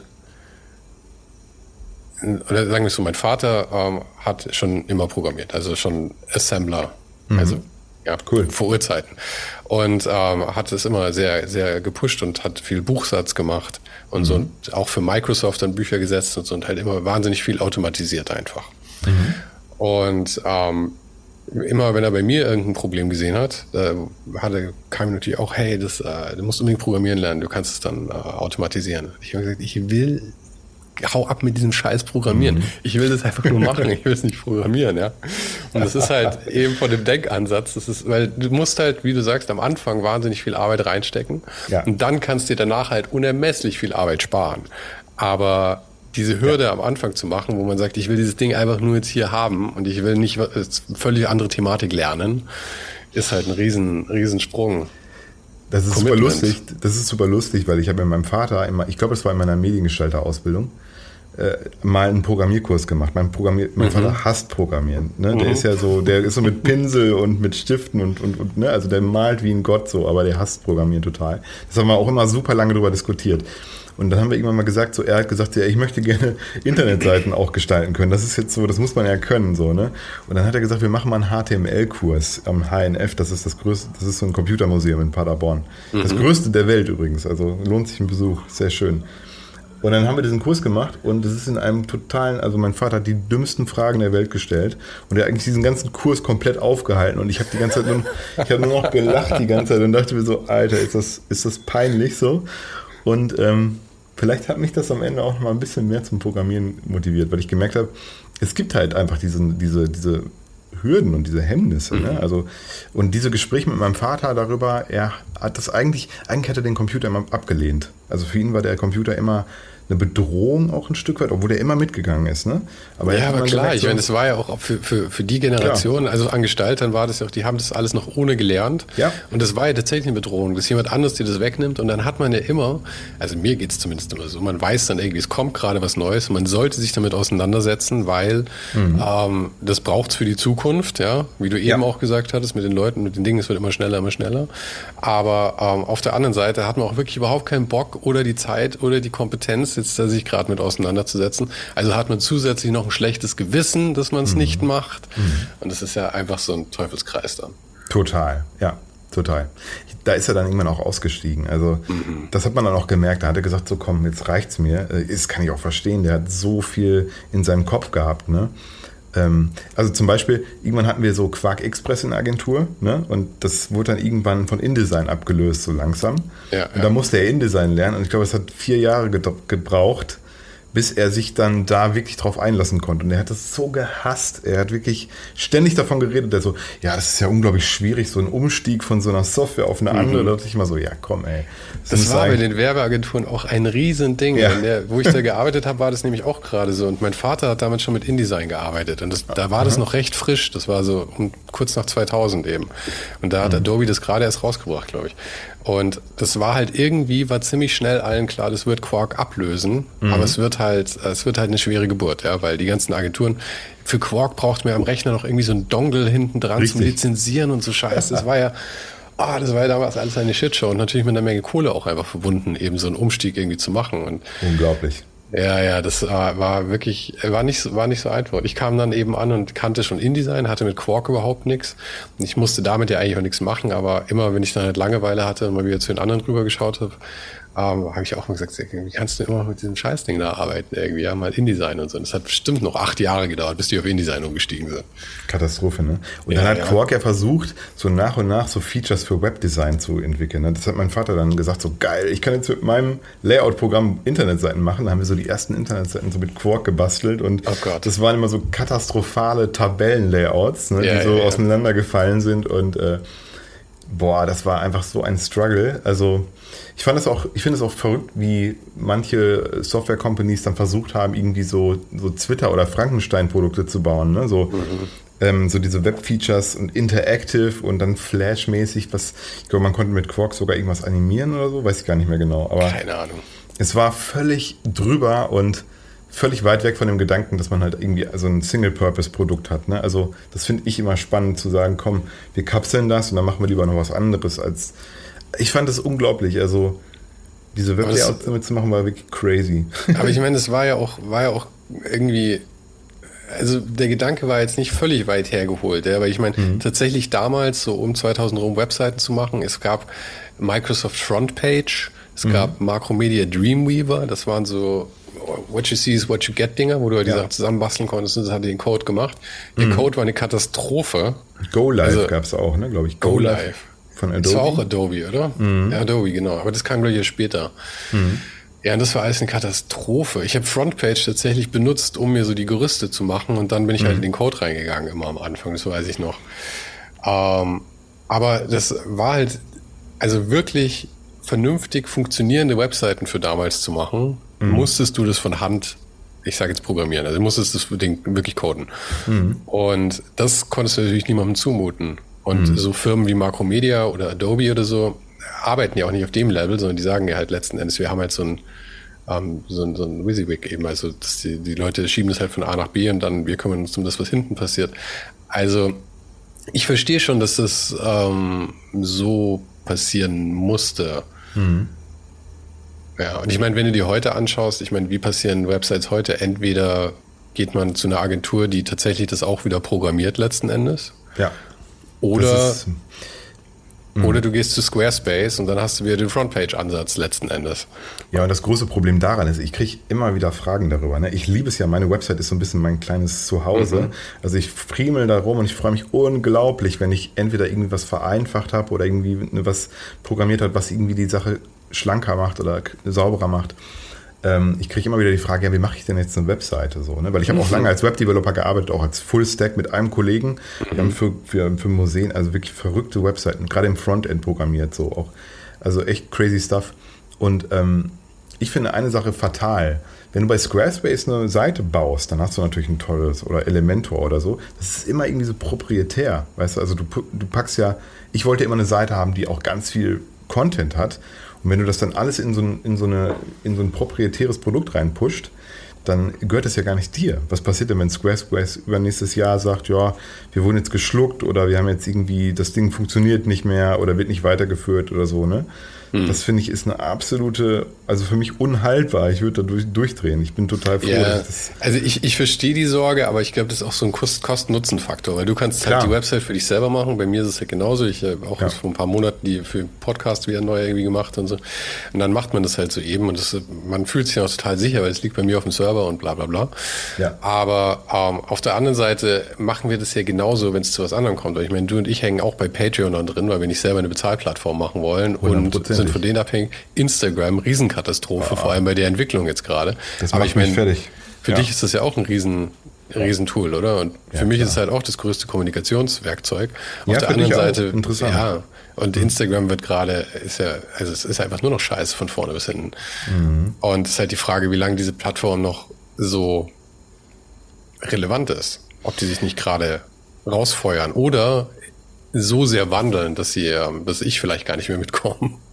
Ja, also ich finde, das ist, das ist immer noch unsere kleinste Sorge, wenn man darüber nachdenkt, was jetzt gerade so in der Pipeline ist. Also diese, diese, dieses Bild von Tristan Harris, ne, unser Smartphone ist die Schnittstelle zwischen unserem programmierbaren Gehirn und dem größten Supercomputer der Welt, ist äh, ich, ich packe auch, ich pack auch mal den, den, Link, den Link zu den ganzen Tristan Harris Sachen rein. Da oh, geht es ja. ja viel um so sich frei zu machen von, von den Social Media Geschichten. Und, weil der hat ja, ähm, der kam ja aus der Ecke ja, und genau. ähm, hat dann eben irgendwann gesagt, ähm, ich kann das irgendwie moralisch nicht vertreten, da weiterzumachen. Ich muss eher mal den Leuten klar machen, was da eigentlich passiert ist ein ganz spannender Typ, weil er äh, mit seiner Arbeit Dinge so einfach auch erklärt. Das ist das Problem. Es gibt ja auch ganz viele andere, die darüber geschrieben und gesprochen haben. Ne? Ähm, aber der hat das wirklich so auch sehr auf den Punkt bringen können.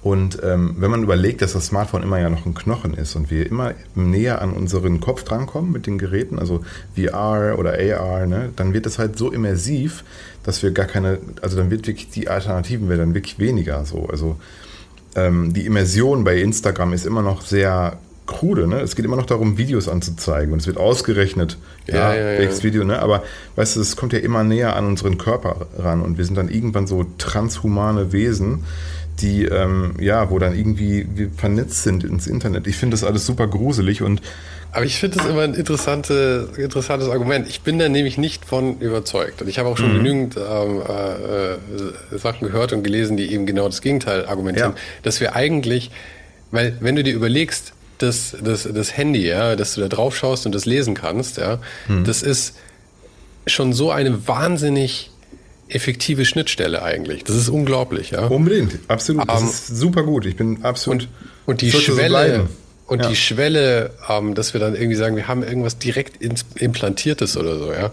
Also ich, und ich meine natürlich diese Zukunftssachen, da kann man sich immer total peinlich in die Nesseln setzen, ja. Aber andererseits muss ich sagen, ich glaube wirklich nicht, dass in den nächsten Jahrzehnten ein Riesenumschwung kommen wird. Also irgendwelche implantierten Sachen und nicht mal irgendwelche bespielten Brillen oder sowas. Mhm. Weil der, äh, also vor allem von so Brillen und so VR und sowas, glaube ich, ist wirklich der, der, der, der Kosten-Nutzen-Faktor so gering am Ende. Ich meine, mhm. VR ist natürlich super, wenn du irgendwie in der Medizin bist und operierst und irgendwie sowas, ja. ja. Aber im Alltag brauchen die Leute oder wollen die Leute, glaube ich, nicht mal sind nicht bereit, den Mehraufwand, den so eine Immersion dann erfordern würde, hm. ähm, auf sich zu nehmen für den äh, geringen äh, Benefit, den sie dadurch dann kriegen. Weil wie gesagt, das, dieses, dieses in so ein Handy eintauchen oder sich einen Film anschauen oder so, ist bereits so immersiv. Ich glaube, ich meine, mit 3D arbeiten die Leute auch schon seit 40 Jahren dran irgendwie und das hat noch nie irgendjemanden überzeugt. Absolut. Ja. Also ich glaube, dass so. das, ich glaube, dass es überschätzt wird, wie, wie diese Veränderung kommen wird. Ich glaube, mit diesen Knochen, wie du sagst, mit diesen Handys werden wir noch ein paar Jahrzehnte auf jeden Fall so leben und vielleicht noch viel, viel länger. Weil ich glaube, es ist schon so unglaublich gut.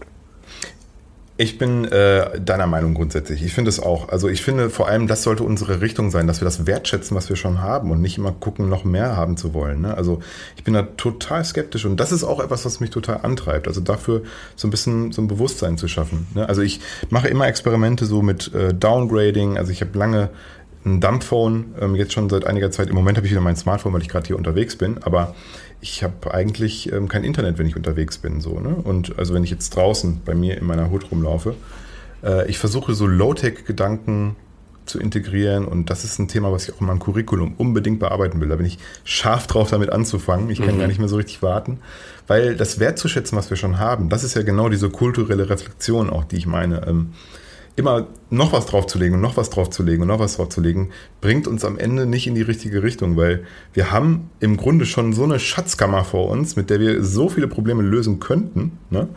Ähm, aber wir nutzen die nicht, weil wir immer noch von der Werbung und von diesen Marketingbotschaften und irgendwie uns verleiten lassen. Und du kannst ja auch, du hast ja auch gesagt, du merkst ja auch, wie süchtig das macht, ne? Und ja, ja, man will mehr. Ja jeder, der ehrlich mit sich selber ist. Genau, ne? Und das finde ich halt so erschreckend. Also die werden weiter daran arbeiten mit all ihrer Brainpower, mit den besten Leuten der Welt, dass das noch äh, mehr, wenn sie sich jetzt nicht strategisch komplett umorientieren. Ähm, aber das Metaverse, das groß angekündigte, ist ja genau diese Entwicklung, so dass man sagt, die Arbeit, stell dir das mal vor, ich meine, wir sind über Zoom, ja, in der, in der Corona-Pandemie, haben wir einfach mal so die komplette Kommunikation face-to-face -face abgeschafft und haben alles in so ein digitales, in so ein Ding hier, wie wir gerade hier so gegenüber sitzen, ja, äh, verlagert. Das ist schon absolut radikal. Und wenn das jetzt immersiver wird, ich eine Brille aufsetzen kann und dir die Hand geben können, vielleicht sogar irgendwann mal, äh, wie auch immer das aussehen würde, dann machen das die Leute, weil die wollen eben die Immersion, auch in, im Business, oder? Da bin, ich, da bin ich eben nicht überzeugt, weil ich glaube eher, dass, ähm, dass, dass da der, der Vorteil von dieser Distanz völlig unterschätzt wird. Und ich glaube, mhm. dass viele Leute auch wahnsinnig froh sind, dass sie nämlich jetzt alle für die ganzen Meetings unten ohne zu Hause sitzen. Ja? Und genau. ähm, zwischendrin den Ton ausmachen und dann irgendwie äh, kurz ein Rauchen gehen und niemand kriegt es mit und sowas. Ich glaube, mhm. die Leute finden das fantastisch ich glaube, niemand will jetzt da gezwungen sein, an so einem virtuellen Schreibtisch oder äh, virtuellen Besprechungstisch zu sitzen. Ich glaube, ich glaube, das bringt durchaus auch vor allem Vorteile okay, ich fange den Satz nochmal an. Ja. Mhm. Du gehst immer, glaube ich, davon aus, und ich glaube, viele gehen davon aus, von, von Leuten, die super ähm, involviert in diesen Meetings sitzen und irgendwie was pushen wollen und sowas. Aber ich glaube, 80 Prozent, wenn nicht mehr der Leute, die in irgendwelchen Meetings sitzen, sitzen mhm. da ihre Zeit ab und würden eigentlich lieber was völlig anderes machen. Und die ja. sind eigentlich froh, wenn sie bei dem Zoom den Ton ausmachen können und die Leute nicht mitkriegen, dass sie gerade nebenbei Chips essen. Ja, das stimmt schon, richtig. Aber gleichzeitig, das ist ein super komplexes Problem, weil, mhm. ähm, also meine Freundin zum Beispiel hat zwei Kinder und hat halt da Homeschooling so gemacht. Ne? Also das ist echt verrückt, was da passiert, dass einfach dieses ganze, diese Erfahrung in der Schule auf einmal so ins, in diese privaten Räume verlagert wird. Ne? Ich habe vorgestern noch eine äh, aus von Studio Dumba eine Frau kennengelernt, die ähm, auch ein Kind hat und die haben sich irgendwie mit ihrem Mann und ihrem Kind eine 50 Quadratmeter Wohnung geteilt und die waren beide permanent in Meetings. Ne? Also mhm. da dachte ich mir so, ja, genau, das ist halt so die Kehrseite. Ne? Also wenn du nur noch irgendwie in deinen privaten Räumen, die ja eigentlich sozusagen für dich als Rückzug, Rückzugsort auch wichtig sind, ähm, Meetings hast und arbeitest, dann ist das eine schwierige Entwicklung, finde ich, weil Absolut, ähm, absolut. Also, das hat, ich, das meine ich auch mit kultureller Reflexion. Deine Punkte ja. sind richtig, absolut, ja. Ich finde nur, man muss halt drüber sprechen und drüber nachdenken. Und oft wird es halt so verkauft und auch ein bisschen so, so gesteuert vielleicht, zum Beispiel in dem Stream, den wir bekommen, wenn wir auf soziale Plattformen gehen, dass es halt alles so aussieht, als wäre es so, dass alle das geil finden, vielleicht auch. Ne? Also, keine Ahnung. Ich, ich ja, genau. Ich, ja. Grundsätzlich, glaube ich, sind wir da schon auch einer Meinung, so, oder? Ich, ich bin vor allem auch recht optimistisch eigentlich, was das angeht, weil ich glaube, mhm. dass wir jetzt so von den von der Hardware her und so, also eben von wie dieses Telefon aussieht und sowas und dass wir das ständig dabei haben, dass wir ständig Internet haben und so, glaube ich, haben wir jetzt gerade so ein, so ein, so eine so ein Plateau erreicht, ja? ja. Auf dem werden wir uns jetzt eine Weile bewegen. Und das gibt uns dann langsam auch mal ein bisschen die Zeit, den Umgang damit dann zu lernen. Das heißt, jetzt müssen wir nur noch kämpfen gegen die Algorithmen, die immer ähm, suchterzeugender werden letzten Endes. Ja. Aber mhm. es gibt ja immer mehr Leute, die dann eben sagen, so wie du, ja, ich, ja, ich nehme in Urlaub jetzt nur mein, äh, mein, mein, mein, mein Club-Handy mit und nicht mein, mein mhm. iPhone. Mhm. Oder mhm. Ähm, wenn ich jetzt, ich bin Ende September in Griechenland, ich, äh, also ich will es noch nicht beschreien, aber vielleicht reise ich drei Wochen ohne Computer. Wow. Ich weiß, es ist ein wilder Gedanke, aber Unfassbar. vielleicht. Vielleicht passiert es. Bist du des Wahnsinns? ich war gerade zwei Wochen ohne Computer unterwegs. Ja, du warst mit Radeltour, gell? Ja, Aber ja. ganz kurz noch den Gedanken noch zu Ende zu spinnen. Ähm, und ich glaube, vielleicht erkauft uns das jetzt gerade Zeit, dass wir technisch auf so einem Ding sind, dass ich glaube, wir wollen gar keine VR-Brillen und das erkauft uns vielleicht die Zeit dann, dass wir den Umgang mit den Sachen, die wir schon haben jetzt, mal ein bisschen besser verstehen. Ja, das, das ist mein, mein Optimismus dabei. Das klingt gut und ich bin auch nicht pessimistisch. Also grundsätzlich glaube ich schon, dass man da was machen kann. Ich versuche nur so ein bisschen darauf aufmerksam zu machen und auch ein Interesse dafür zu wecken, dass man sich eben auch mal mit der Technik dahinter beschäftigt, mhm. zu gucken, was ist das eigentlich, was wir da haben. Ja, ja. Aber ich denke, da ist ja auch für dich, ist es ja eigentlich auch, wäre es ja auch spannend eigentlich, wenn die Technik auch mal ein bisschen stehen bleibt.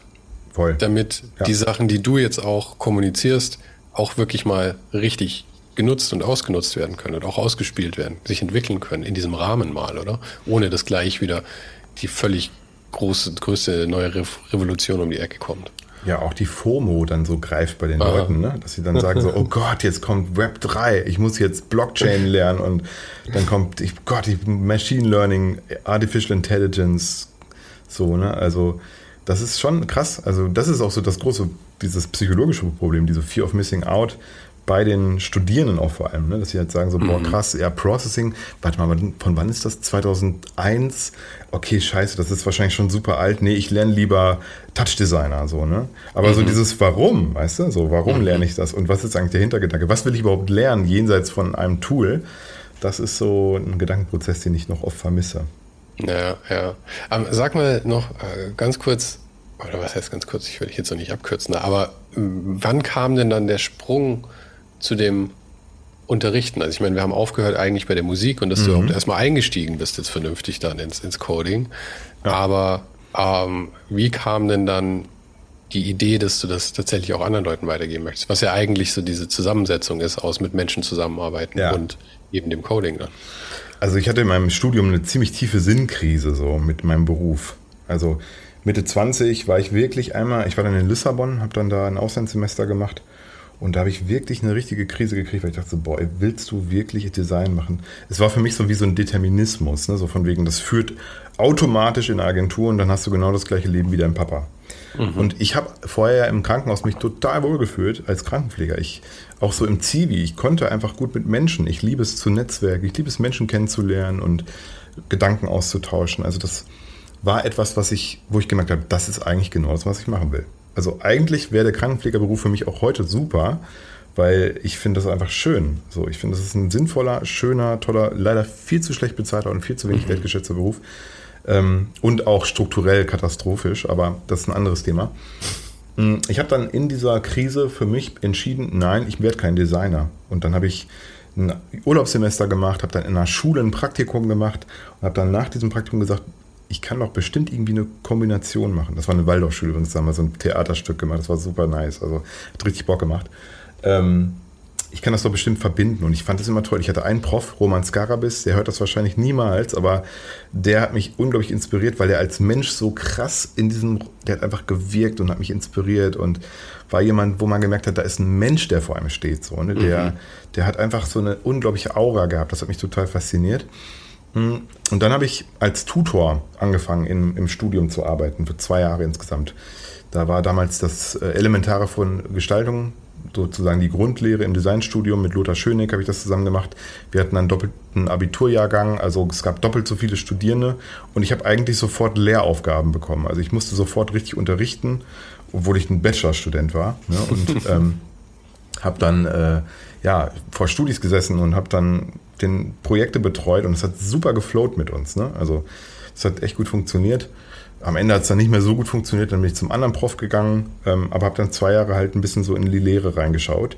Und da habe ich gemerkt, genau das ist das, das ist das, was ich machen will. Also nicht jetzt irgendwie Prof werden, um irgendwie eine Rente sicher zu haben, sondern mit Menschen arbeiten zu wollen. Mich hat das angetrieben. Ich habe gesagt, ich will mit jungen Kreativen zu ar arbeiten. Ich möchte das machen, was Roman Skarabes mit mir gemacht hat. Mich so mhm. anzuschalten, weißt du?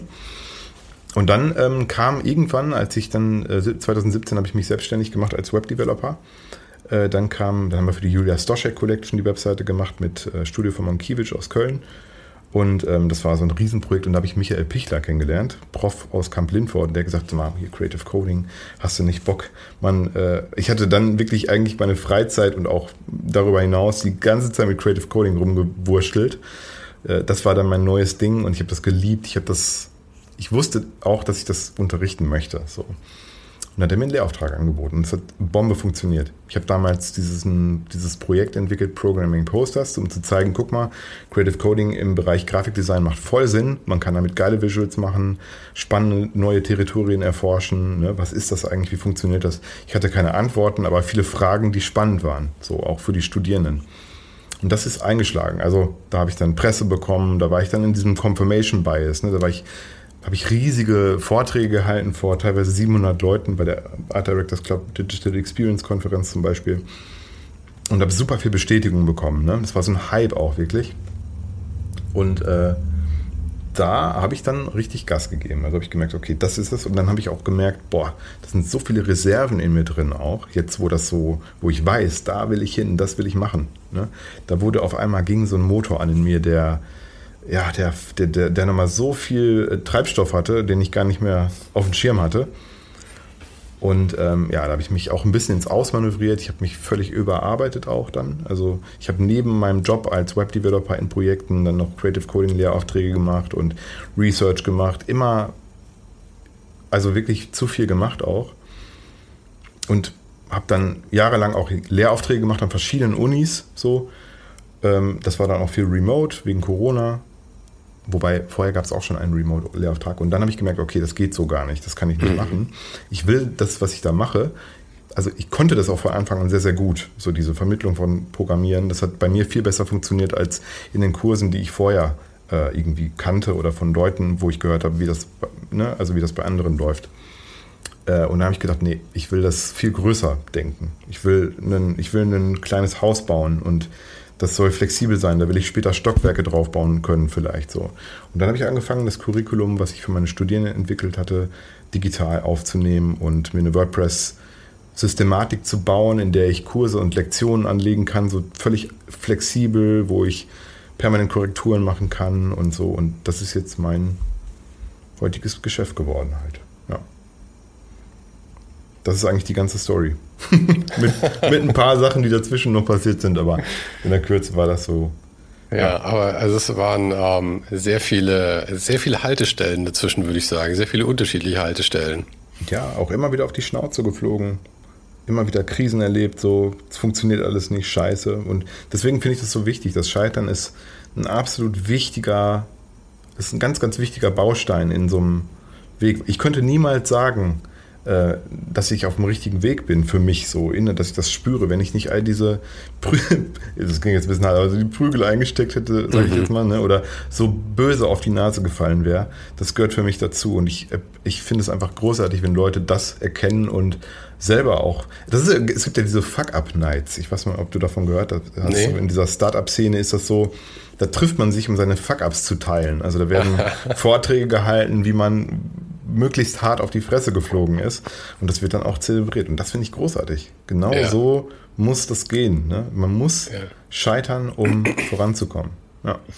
Aber ich, äh, das mit dem auf die Fresse fallen, das ist ja auch mal so ein bisschen so eine Einstellungssache, weil bei mir hat sich das eigentlich mittlerweile dazu geändert, dass ich mir denke, wenn ich Freude an dem habe, was ich gerade mache, ähm, und auch noch vielleicht äh, was zu essen habe am, am, Ende des Tages, dann ist mein Ziel eigentlich schon erreicht. Und wenn das ja. nicht für immer funktioniert, dann ist es völlig okay. Dann kommt halt das nächste. So das hat das überhaupt nichts mit Scheitern zu tun. Es sind halt Lebensabschnitte, weil sich Interessen ja auch ändern. Bei mir war das immer sehr stark, dass äh, alle paar Monate meine Interessen sich sehr, sehr stark ändern. Du solltest meine YouTube-History über die letzten Jahre mal anschauen. Das ist wahrscheinlich sehr spannend. Ah, cool. Es wechselt, wechselt äh, durch ganze Kulturkreise durch, eigentlich wahrscheinlich alle sechs Monate. Was ist denn bei dir dann so das nächste Ding? Wenn, also, Ach. hast du da schon was, dass du sagst, so was, also dass du noch was on top machst? Oder vielleicht willst du auch gar nicht drüber sprechen in nee, dem Podcast. Nee, ist, ähm, ja, also es ist, es ist gerade so, ich hatte jetzt durch den Sommer, hatte ich so eine Verlagerung eigentlich. Davor war jetzt anderthalb Jahre lang der Podcast halt mhm. das größte Thema. Ich habe so viel daran gearbeitet. Ja, klar. Und ähm, das macht auch immer noch Spaß, aber ich bin an den Punkt gekommen, wo das jetzt halt zu einem gewissen Grad Alltag geworden ist natürlich auch. Was ja auch schön ist, was, ähm, dass ich diese Gespräche kann ich jetzt auch umso mehr genießen als in den ersten paar Wochen, wo ich natürlich wahnsinnig aufgeregt war und so. Mhm. Ähm, aber und jetzt kam es so, dass ich hatte anderthalb Jahre lang irgendeine ominöse Verletzung, während der ich, wegen der ich nicht besonders viel laufen gehen konnte, was aber eigentlich so meine Leidenschaft ist, Laufen. Mhm. Und das geht jetzt wieder. Und das ist jetzt gerade das große Thema im Leben. Nicht cool. Arbeit, sondern wie schaffe ich es, ähm, möglichst viel in der Woche laufen gehen zu können. cool, ja super. Und jetzt ist die nächste Frage halt dann vielleicht, ob man irgendwie diese zwei Themen nicht vielleicht verbindet. Aber das ist noch so mhm. ganz, ganz hinten im Kopf irgendwie. Ja, ich finde, du, du hast so ein spannendes Archiv aufgebaut. Ich liebe Archive, by the way. Also ich ja. liebe es, wenn so, so viel Wissen irgendwie sich irgendwie abrufen lässt auf eine bestimmte Art und Weise. Und ich finde es so spannend, bei dir auch mal so reinzuhören. Ich habe natürlich auch einige Podcasts gehört, nicht alle, aber einige. Und ich finde es super spannend. Äh, ja, man kann einfach mal so in die Gedankenwelt von Leuten eintauchen, die man bewundert hat. Auch ich war immer ein Riesenfan von Eike König. Ne? Das war so mhm. für mich auch schon vor ja, als ich, ich kenne den inzwischen ein bisschen, der hat an meiner Bachelorarbeit ein paar Texte geschrieben und mhm. ähm, der hat, äh, ich war auch mal auch beim Hort auf einer Party damals, ähm, ich, der hat mich sogar mal für einen Workshop eingeladen, was ist irgendwie dann im Sande verlaufen, aber egal. Also, das war für mich damals auch so ein bisschen so ein, so ein, so ein, so ein, so ein Zugpferd für mich, so. Ich, das gezeigt hat, ne, also einige von den, äh, ich glaube, hast du von Sigman auch interviewt? Mhm. Genau, von Sigmund, Eike König, Mirko Borsche auch, waren für mich ja. immer so, welche, wo ich gedacht habe, so ja, da, da sieht man, da ist Power da. Nur ob das jetzt genau das ist, was ich machen will, ist war überhaupt nicht das Thema. Aber ich habe gesehen, das waren so Querdenker, auch vor allem Eike. Der war für mich immer wichtig so. Und, ähm, ja, da das, das Lustige ist ja auch, dass Eikes Design gerade während dieser Hortzeit und Mirkos Design heute ja. sehr, sehr nach so Coding aussieht eigentlich. Findest du? Ja, ich finde, das hat sehr viel so generative Aspekte irgendwie von der Ästhetik her. Eikes Sachen, mhm. gerade diese Nike-Sachen, die er damals mit Hort gemacht hat und so, wo sehr viel so collagenmäßige Sachen waren und die Typo ja. dann eben so. Das sah, fand ich schon viel danach aus. Und mit Mirko habe ich tatsächlich auch mal drüber gesprochen. Der arbeitet, glaube ich, tatsächlich auch gerade an, äh, an, mit irgendjemandem zusammen an AI irgendwelchen. Layouts. Ja. Habe ich Genau. gesehen, fand ich nicht überzeugend, ehrlich gesagt. Also ich, Ich bin nicht eingetaucht, aber es ist noch Ja. mehr deine, deine Expertise. Aber ich finde es nur interessant, dass solche Gedanken damit aufkommen, weil es, glaube ich, in solche Gestaltung und auch in die Gestaltung, wie sie heute auch in ist zu einem gewissen Grad, passt es, glaube ich, durchaus rein, dieses Generative. ja, natürlich. Im Mainstream auch. Auch im Mainstream, das ist, glaube ich, der Punkt. Ja, natürlich, das stimmt. Allerdings muss man auch sagen, die Awareness überhaupt für was wie generative Gestaltung aussehen könnte, ist ja jetzt ganz neu, weil die Leute, also das kommt ja, ich habe das so in den letzten Jahr, fünf Jahren hatte ich das Gefühl, hat das mal einen enormen Push bekommen alles so, ne? Und vorher war das gar nicht so klar, was ist das überhaupt so? Vorher gab es dieses Buch Generative Gestaltung, da waren viele Partikelsimulationen auf Papier gedruckt. Das hat auch zu krassen Klischees geführt, also dass die Leute gedacht haben, ja okay, Creative Coding, generative Gestaltung, da macht man so bunte, abstrakte Bilder, wo man nicht weiß, was sie darstellen sollen. Ne? Also und heute ist das so, ja, definitiv. Ich glaube, das ist so ein Wechselspiel. Gleichzeitig, wenn du, wenn es das nicht gäbe, dann würde man das auch nicht damit in Verbindung bringen. Also generative Gestaltung.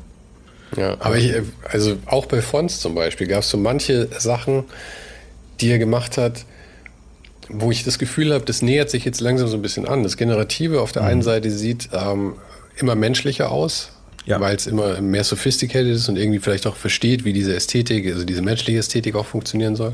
Ähm, also versteht in Anführungszeichen. Und auf der anderen Seite aber, glaube ich, ist, ähm, haben, haben, haben die menschlichen Gestalter auch immer mehr Interesse daran, Sachen zu machen, die vielleicht teilweise auch etwas random aussehen, was ja eigentlich eher dann das genau. Metier von so Computersachen wäre. Und so, weil genau die, die du gesagt hast, Fonts, Eike und Mirko, finde ich, gehen ein bisschen in diese Richtung, dass die Sachen manchmal etwas mehr random aussehen sollen. Vielleicht machen es aber interessanterweise, glaube ich, eben sehr viel von Hand eigentlich. Ja, klar. Dafür, ja.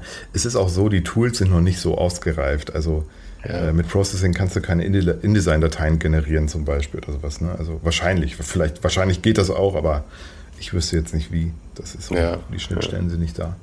Ja, aber die drei, also gerade von Sigman hat mich und Mirko äh, und, und Eike, die haben mich besonders Mhm. gepusht damals. Das, die Bücher von denen, die waren so, da habe ich gesagt, so, ja, das ist die große weite Welt, da will ich, da will Ah. ich auch hin. Fand ich mal cool. ja.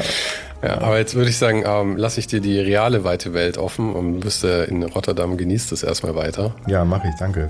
Und danke, dass du äh, mit mir sehr viele Umwege gegangen bist jetzt auch gerade. Aber ich fand es ein tolles Gespräch, es hat Spaß gemacht. Fand ich auch, super cool. Ja, mach weiter, ich finde deinen Podcast super cool und danke, dass du mich eingeladen hast. Und äh, ich hoffe, wir sehen uns mal in IRL, sagt man so schön.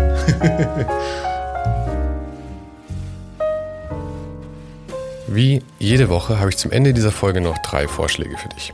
Passend zu Technologie fällt mir da gleich die Folge mit Mio Leclerc ein.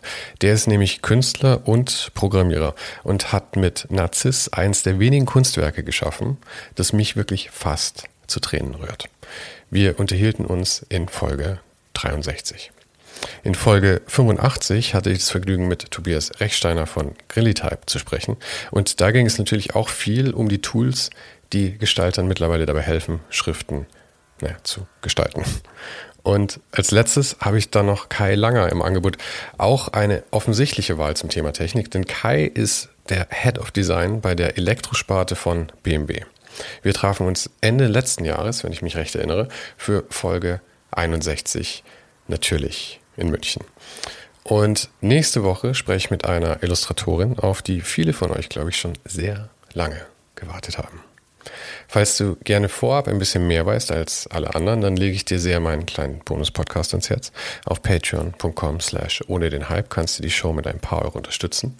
Und dafür bekommen Supporter jede Woche einen exklusiven Blick hinter die Kulissen und einen Sneak Peek auf den Gast der kommenden Woche. Den Link findest du natürlich auch nochmal hier in der Beschreibung dieser Folge. Vielen Dank fürs Zuhören und für deinen Support. Und wir hören uns dann nächste Woche wieder.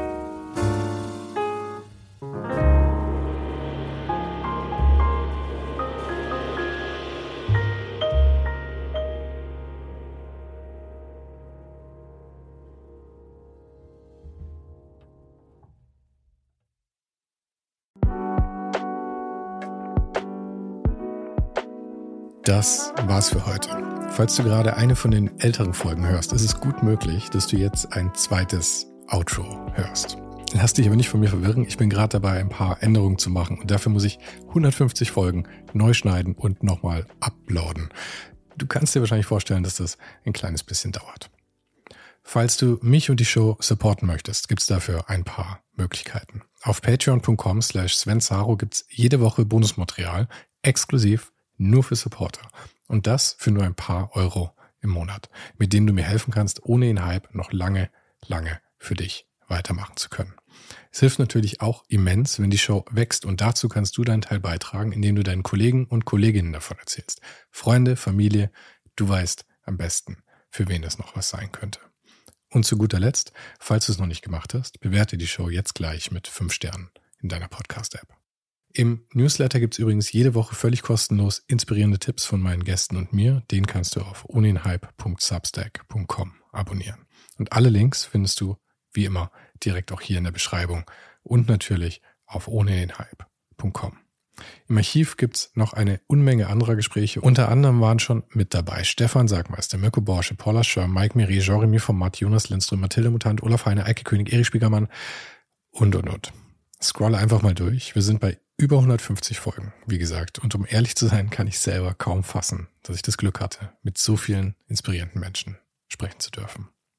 Vielen Dank an Dominik Huber und Marc Capella von Moiré. Von denen stammt nämlich die neue Hausschrift der Show und die heißt GT Pressura. GT steht übrigens für Grilly Type, über die die Schrift zu mir kam. Und auch nochmal vielen Dank an Tobias Rechsteiner fürs Vermitteln. Der größte Dank geht aber natürlich an dich fürs Einschalten fürs Zuhören und für deinen Support. Und wir hören uns dann hoffentlich nächste Woche wieder.